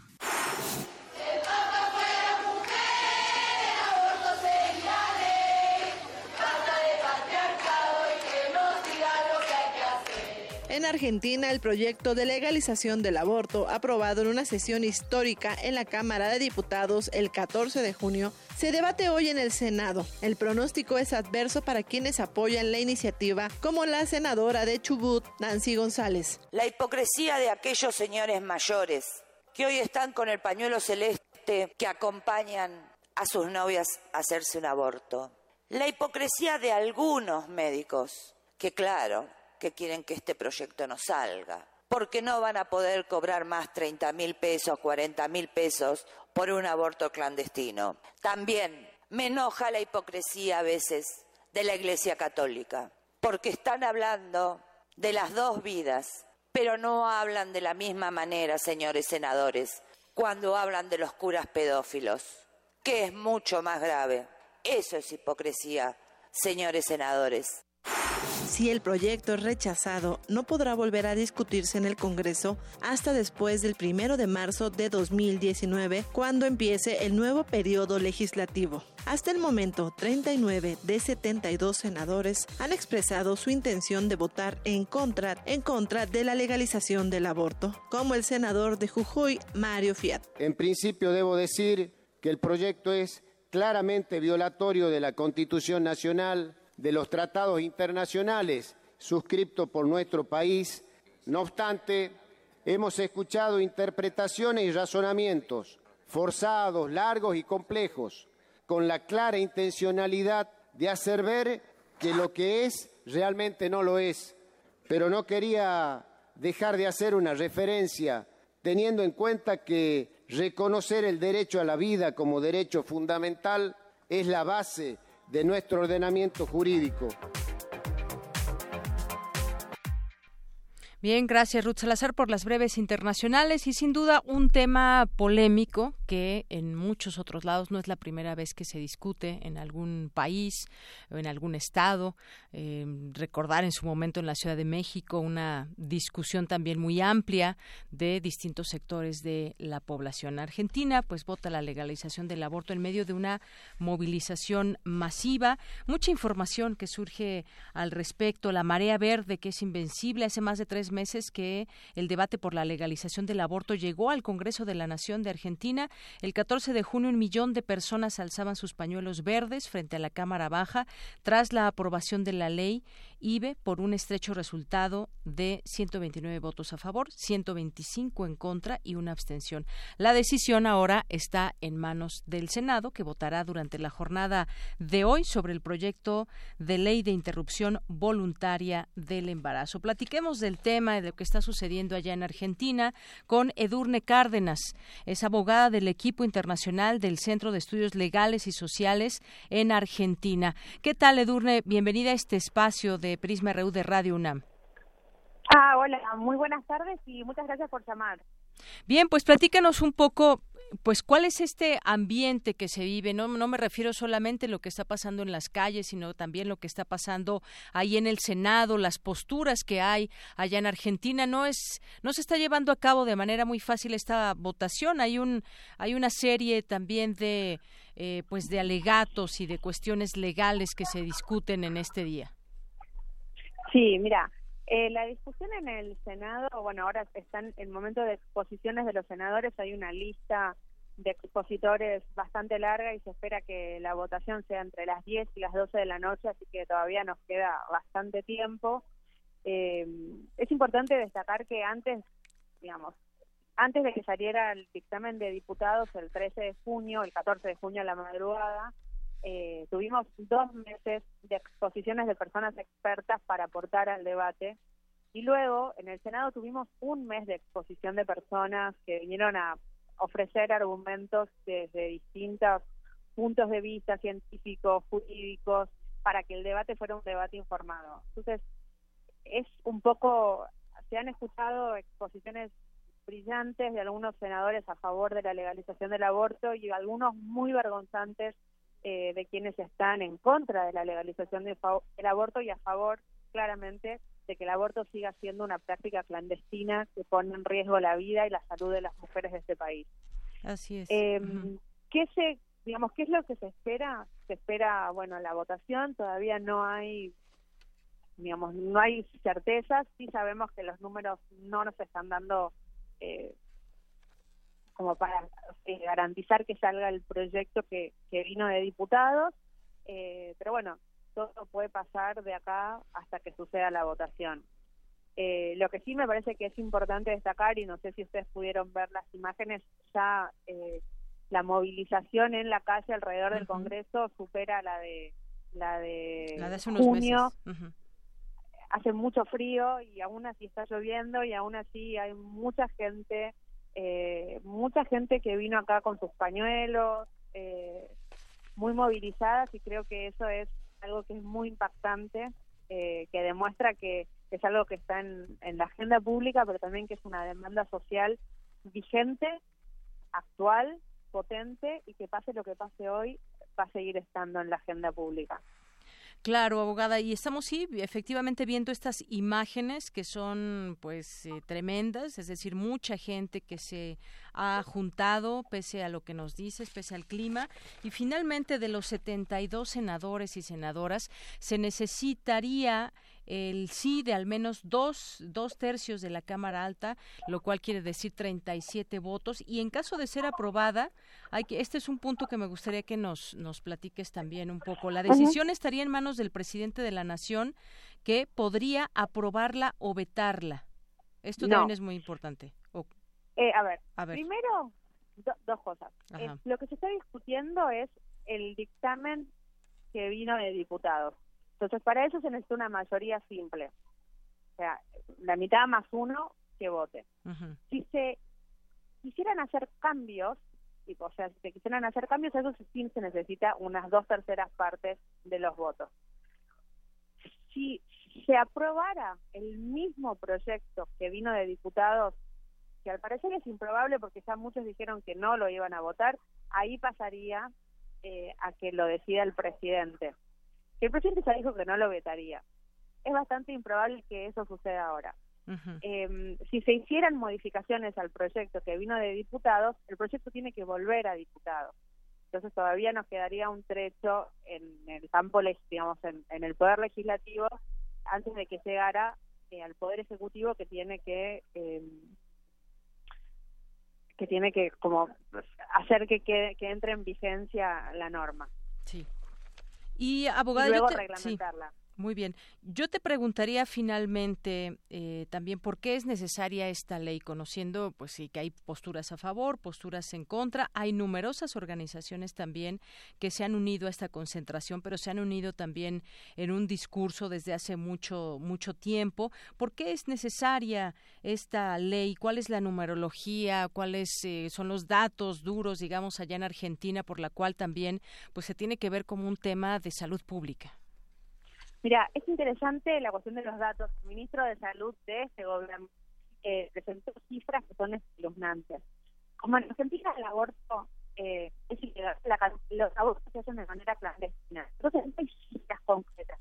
Sí, sí, que hay, 500.000 abortos en Argentina por año. Lo que sí sabemos es... Ahora vamos a retomar la comunicación. Abogada, ¿me escuchas? Eh, se está interrumpiendo un poquito la, la comunicación, quizás si te puedas ubicar en algún lugar, nos decías. Ah, a ver, ¿ahí? Parece que sí.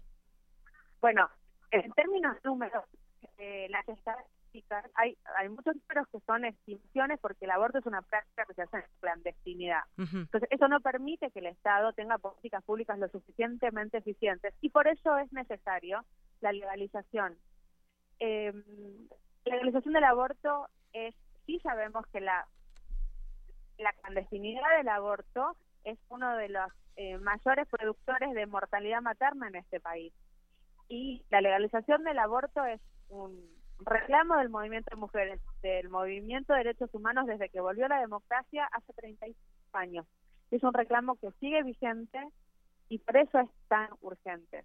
Digamos, es en un país eh, ingreso medio, etcétera, que la mortalidad materna no se pueda bajar, que seamos uno de los países de la región que no hayamos podido cumplir con los objetivos de desarrollo del milenio antes de 2015 de bajar la mortalidad materna, está vinculado con la clandestinidad del aborto y con la industria millonaria del aborto clandestino, que solamente lucra con la vida y la salud de las mujeres.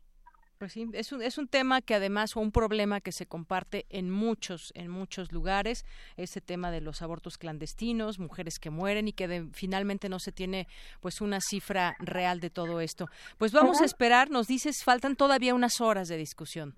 Sí, total, faltan unas horas y se va a votar entre las 10 y las 12 de la noche, así que esperemos que sea ley y la lucha continúa y el movimiento de mujeres de Argentina tiene mucha fortaleza. Claro, bueno, pues sí, si vemos esta plaza que está llena, aludiríamos a que pues hay una organización muy grande y que hay un clamor también por parte de las mujeres, pero también no solamente de las mujeres, muchas organizaciones, muchos hombres que también pues entienden la, la forma de ver que están imprimiendo todas estas mujeres allá en Argentina. La ola verde está presente, abogada. Muy bien. Bueno, muchísimas Gracias, gracias a ti. Hasta luego. Edurne Cárdenas, abogada del equipo internacional del Centro de Estudios Legales y Sociales en Argentina. Relatamos al mundo. Relatamos al mundo. Porque tu opinión es importante, síguenos en nuestras redes sociales, en Facebook como Prisma RU y en Twitter como arroba PrismaRU. Bien, continuamos dos de la tarde con 38 minutos. Bueno, pues todo este tiempo que le habíamos presentado aquel discurso en el, desde el Tribunal Electoral del Poder Judicial de la Federación, donde tomó protesta López Obrador y demás. Bueno, pues desde ese momento que terminó su discurso hasta ahorita apenas va llegando a su casa de campaña, seguido por medios de comunicación durante el trayecto y ahora que llega, pues también hay un tumulto de personas que están ahí en este lugar. Su casa de transición dije? Su casa, su casa de campaña, ¿no? Pues la campaña ya terminó, es su casa de transición ahora y bueno, pues acaba de entrar en estos momentos. Bueno, vamos a platicar de otros temas porque ya también, ya entraron a clases muchos, eh, pues en la UNAM, pero también hay muchas cosas que van a estar por adquirir durante estas semanas y además, pues la UNAM siempre, siempre presente hace una feria de útiles escolares que empieza el día de mañana. Y platiquemos del tema con Federico Ramos de la Dirección General de Orientación y Atención Educativa. ¿Qué tal, Federico? Muy buenas tardes. Muy buenas tardes, Deyanira. Mucho gusto en saludarte a ti y muy especialmente a todos y todas los redescuchas. Gracias. Eres coordinador de esta feria de útiles escolares. Pues platícanos qué podemos encontrar ahí útiles. Sí, ya sabemos, pero qué, cuándo, en dónde. Cuéntanos todo, Federico. Eh, sí, Deyanira. Mira, tenemos ahorita eh, de, programados de feria cuatro días en su sede principal, que es el Centro de Exposiciones y Congresos de la UNAM, que está ubicado en Avenida Limán, número 10, en Ciudad Universitaria. Ahí estaremos en un horario de 9.30 a 19 horas y nueve días más en la Feria Itinerante de Escuelas y Facultades. Eh, estaremos eh, abarcando seis planteles, de ellos tres son de la Escuela Nacional Preparatoria, uno del CCH y dos más de las facultades de estudios superiores Zaragoza y Acatlán. Si me permites, te puedo dar con más detalle eh, las fechas de cada una de ellas. Claro, adelante. Mira, el 14 y 15 de, de agosto estarán presentes en la preparatoria número 5, 15 al 17 en la FE Zaragoza, el 16 y 17 en la Prepa 8, del 20 al 22 en la FES Acatlán, 23 y 24, Prepa 2 y CCH Vallejo. Muy bien, bueno, pues ahí están las fechas y también yo quisiera decir que, eh, que nos platiques también, no solamente pues podrán encontrar las eh, marcas más prestigiadas de útiles escolares, sino también equipo de cómputo y software a precios preferenciales. Es correcto. Eh, tenemos muchas sorpresas para los visitantes que gusten acompañarnos eh, en, su sede principal del Centro de Exposiciones. Como bien lo mencionaste, arranca mañana a las nueve y media. Y, hemos tenido a bien que muchos expositores quieran hacer donaciones eh, mediante rifas, además de que pues no faltará que les ofrezcamos por aquí alguna degustación desde helados o alguna bebida refrescante. Y eh, además contaremos con un programa de actividades académicas en, algunas de las salas de usos múltiples donde empresas participantes y dependencias universitarias ofrecerán conferencias, talleres, este, charlas sobre temas relacionados con, con la aplicación y el desarrollo de las tecnologías de la información y comunicación. Muy bien. Y en estos cuatro días también de exposición, tengo entendido, habrá conferencias, talleres, charlas. No solamente pues eh, eh, podrán adquirir cosas para el regreso a clases, sino también pues podrán conocer temas relacionados con la aplicación, desarrollo de las tecnologías, de la información y comunicación. Sabemos que pues eh, las nuevas tecnologías son parte de la educación y parte de las aulas ya hoy en día, maestro. Sí, es correcto tendremos también un módulo especializado que, que es de una desde universitaria justamente que estará apoyando en dudas, dará recomendaciones y soluciones a algunos eh, problemas que o, dudas, como lo dijimos, de visitantes para que los orienten en el equipo que, que mejor necesitan y que más adecua a sus necesidades. Eh, pues dentro de esto también estará, además creo que es importante resaltar este año se cumplen los 60 años de, de la primera computadora en México y Latinoamérica y por supuesto ella estuvo presente aquí en la UNAM. Julio justamente del, del 58 se cumplieron los 60 años. Entonces, pues cabe muy bien este evento celebrando justamente los 60 años del cómputo en México. Muy bien. Bueno, pues hacemos esta invitación, ya nos dabas a conocer las otras sedes y las fechas en que estará. ¿Hay una página en la que se conjunte toda esta información para que nuestro auditorio pueda conocerla? Sí, pues les hacemos una cordial invitación a que la visiten. Eh, es, la, es la página www.utilesycomputo.unam.mx. Muy bien, ahí está www.utilesycomputo.unam mx Bueno, ahí pueden encontrar las sedes, quizás les quede, les quede mejor una que otra. La principal está ahí en Avenida del Imán, en el centro de exposiciones. Y bueno, pues ahí está la invitación abierta a todas las personas que nos estén escuchando en este regreso a clases. Sí, estamos abriendo ahora este evento al público en general. La feria originalmente la dirigíamos a alumnos de bachillerato, licenciatura y posgrado de la UNAM y su sistema incorporado, también al personal académico y administrativo, su sistema incorporado también, y a exalumnos y afiliados a la Fundación UNAM.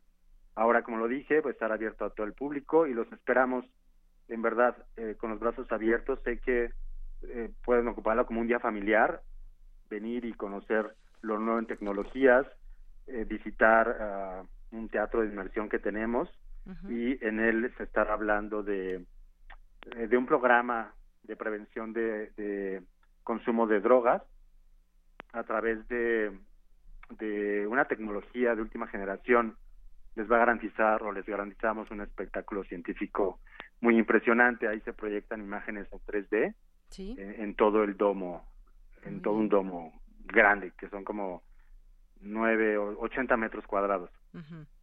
Bueno, pues ahí está la, la, invitación a partir de mañana y hasta el 12 de agosto, a partir de las 9 de la mañana. Nos 9.30. 9.30 y hasta, las 7 de la noche. de la noche. Bueno, pues ahí prácticamente todo el día para que puedan visitarla en los horarios que puedan. Pues maestro, muchísimas gracias por estar con nosotros aquí en Prisma RU. Al contrario, por abrirnos este espacio y dar un poco de información de este importante evento.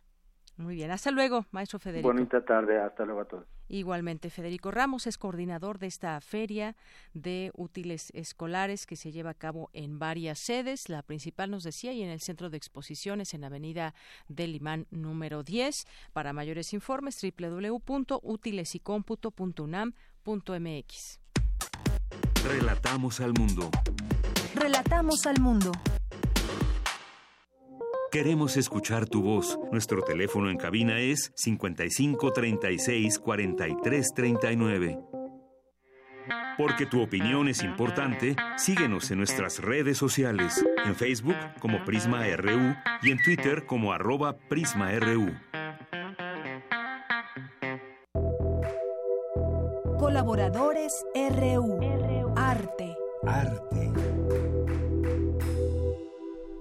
Dos de la tarde con 46 minutos. Le damos la bienvenida a este espacio y como todos los miércoles a Amanda de la Garza, quien es curadora adjunta del Museo Universitario de Arte Contemporáneo y en esta ocasión nos va a hablar de una exposición del Museo Carrillo Gil sobre performance. ¿Cómo estás, Amanda? Bienvenida. Hola, ¿qué tal? Buenos días y buenas tardes ya. Mucho gusto nuevamente estar con ustedes. Eh, en esta ocasión quiero hablarles sobre una exposición que vi recientemente en el Museo Carrillo Gil que se llama Los artefactos subordinados, objeto, cuerpo y acción en colección evidentemente del Carrillo Gil. Eh, es muy interesante porque en una época el Carrillo Gil eh, fue el lugar donde se realizaron eh, diversos proyectos de corte performático. Esta exposición de alguna manera revisa los documentos, eh, los registros, que quedaron de estas acciones performáticas y se centra en un tipo de performance en donde, digamos, en general en el performance, pero en este, en, en los casos que se presentan, eh, eh, tienen que ver con acciones del cuerpo. Entonces, por eso es la triada objeto, cuerpo, acción. En la historia del performance, eh, digamos, a nivel internacional, eh, el cuerpo es el principal vehículo del, eh, de la obra artística. No es que el cuerpo sea la obra artística, sino aquello que realiza el cuerpo. En ese sentido es que eh, el performance crea o en donde reside la obra artística es en los contenidos inmateriales y por tanto simbólicos que genera la acción de ese sujeto o sea, la noción principal del, detrás de las acciones performáticas es la relación entre el arte y la vida, es decir, en donde eh, no hay separación entre arte y vida, porque es el sujeto vivo quien está creando en, eh, en ese instante, en el presente, la obra de arte.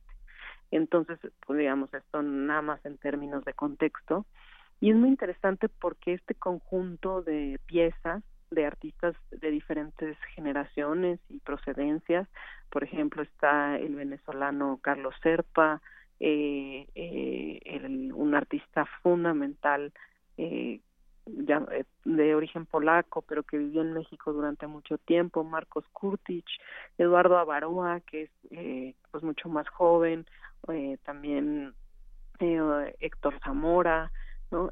Y una de las características de estas diferentes acciones eh, tienen que ver con, de alguna manera, poner en jaque a la institución. ¿Y a qué me refiero con poner en jaque? En donde estas acciones están dirigidas a, de alguna manera, confrontarse con los límites institucionales.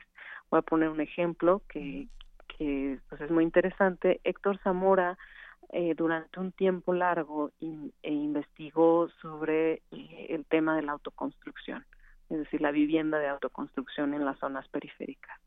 Entonces, ah, eh, lo que hizo fue eh, colocar estas eh, estos paneles ¿no? Eh, que se utilizan en las viviendas de autoconstrucción de lámina eh, hacer una especie de carcasa y hacer un andamio interno entre la fachada real y esta carcasa y construir una vivienda y habitarla.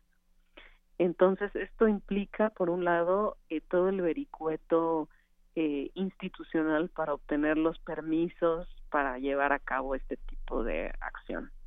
Y entonces, eh, pues también, digamos, eh, eso en sí mismo forma parte de la obra artística. Es decir, los artistas eh, en gran medida intentan poner en tensión eh, lo, el límite entre, eh, digamos, lo, legal y lo ilegal, de lo que es posible y, o de lo que se considera imposible, pero que el arte con, digamos, esa fuerza de ocupación eh, simbólica de, de, digamos, desarrollo intelectual puede lograr es decir, puede lograr cosas que normalmente serían imposibles o que la ley establece, me refiero a la ley en términos eh, como de, de, lo que se puede y lo que no se puede hacer, no tanto de el delito, no, no en ese sentido.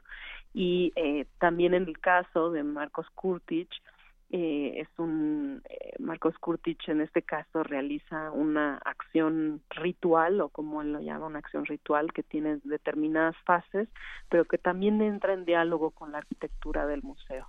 O en el caso de eh, Eduardo Avaroa que eh, tiene un juego eh, infantil adentro de, la sala y entonces lo que hace es eh, un grupo de restauradores raspan eh, la pintura de este juego, ¿no? De, este juego, digamos, en donde los niños pueden subirse y balancearse, etcétera, como una especie de pequeño eh, trapecio.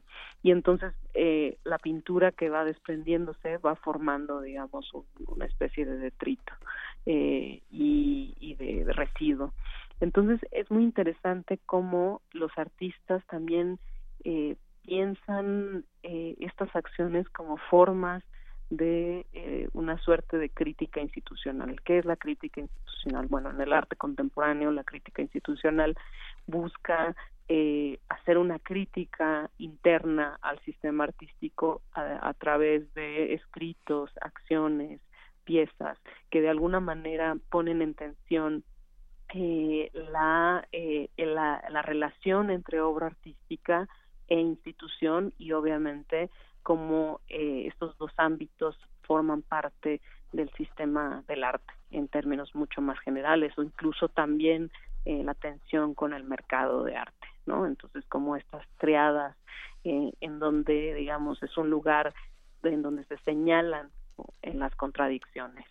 Pero quiero decir que las contradicciones en un eh, sistema o en un espacio social son intrínsecas a, los espacios sociales en términos generales, es decir, el, el habitar en sociedad entraña ya eh, las, eh, la existencia de contradicciones de diferente tipo. Muy bien. Bueno, pues esta es una exposición temporal ahí en el Museo de Arte Carrillo Gil y bueno, pues eh, los artefactos subordinados de la cual ya nos acaba de hablar Amanda de la Garza y pues te agradecemos mucho, como siempre Amanda, que nos hables de algún tema ligado al arte y en esta ocasión nos invites a ver esta exposición. Bueno, pues muchísimas gracias y también recordarles este sábado tenemos este, la inauguración de la exposición sobre la que he hablado en diversas ocasiones, dedicada a la poeta uruguaya Alcira Sostescafo y eh, están todos invitados a, a las 12 del día, tendremos la apertura de la exposición. Muy bien, bueno, pues ahí invitado todo el auditorio. Muchas gracias, Amanda. Muchas gracias. Hasta, Hasta luego. luego. Muy buenas tardes. Amanda de la Garza, curadora adjunta del Museo Universitario de Arte Contemporáneo. Y bueno, ya casi nos vamos. Destacar algunas, algunas otras eh, noticias relevantes. Ayer por la tarde se dio a conocer por parte del titular de, el próximo titular de la Secretaría de Educación, Esteban Moctezuma Barragán, nuevos nombramientos que ocuparán la dependencia.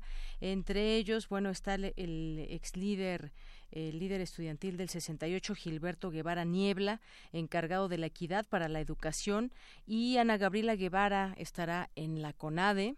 En la CONADE estará Ana Gabriela Guevara pues bueno, hay muchas opiniones en torno a este nombramiento. Juan Pablo Arroyo se encargará de educación tecnológica. El economista Luciano Concheiro estará en asuntos relacionados a educación superior. La exfuncionaria del gobierno capitalino Raquel Sosa Lizaga será rectora del nuevo sistema de universidades públicas Benito Juárez. Margo Glantz encabezará el Fondo de Cultura Económica. Enhorabuena, pues a todos muchas felicidades. Ojalá que pues en sus cargos hagan el mejor papel y pues bueno, esos son nombramientos que dependen de la Secretaría de Educación Pública.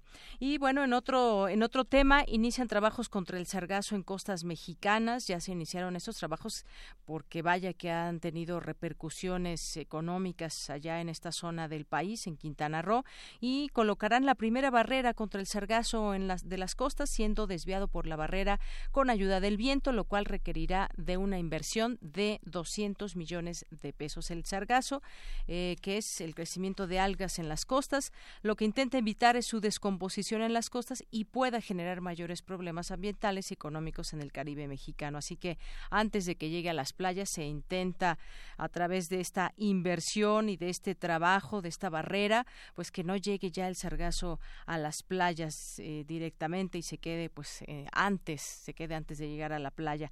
La primera valla piloto se colocará en la zona de Punta Nizuc, ahí en Cancún. Otras barreras serán colocadas en Tulum, Playa del Carmen, Majagual y Puerto Morelos. Bueno, pues esta es parte también de la información que queremos destacar con ustedes. Y bueno, en el caso de el Bester Gordillo, bueno, ya también tuvimos esta información prácticamente durante las dos horas que estuvimos aquí en el, en el noticiario, pues muchos medios de comunicación estuvieron al pendiente de el presidente electo Andrés Manuel López Obrador, que hoy recibió ya su constancia, eh, las palabras también que dio a conocer durante esta ceremonia. Y bueno, pues aludía también a los momentos realmente históricos que vivimos, que muchas han sido las enseñanzas del pasado proceso electoral y considera que su saldo más importante fue la demostración de la elevada conciencia cívica y la sólida dignidad republicana que hemos alcanzado los mexicanos. Fue parte también de, su discurso. Dijo que ha sido sorprendente y ejemplar lo acontecido el 1 de julio. Nuestra sociedad manifestó su entereza y su talento y así lo han reconocido otros pueblos, países y gobiernos del mundo. Y ahora, pues corresponde asimilar correctamente los sentimientos expresados del pueblo por el pueblo al emitir el sufragio y ser ejecutores, ejecutores escrupulosos y fieles de ese mandato.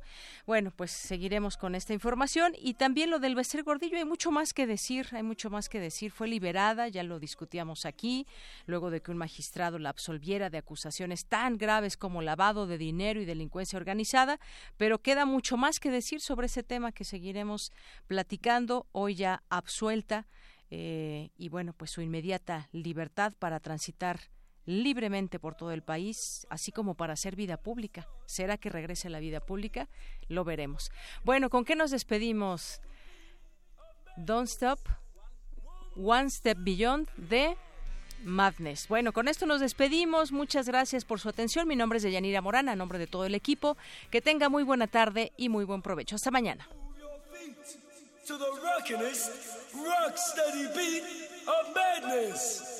One step beyond.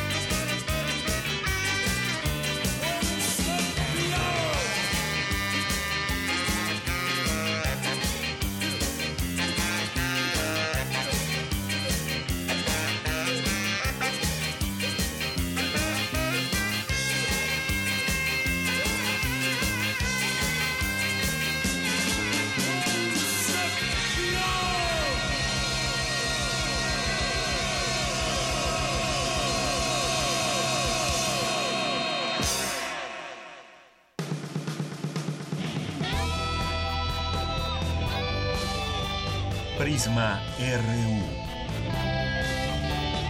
Relatamos al mundo.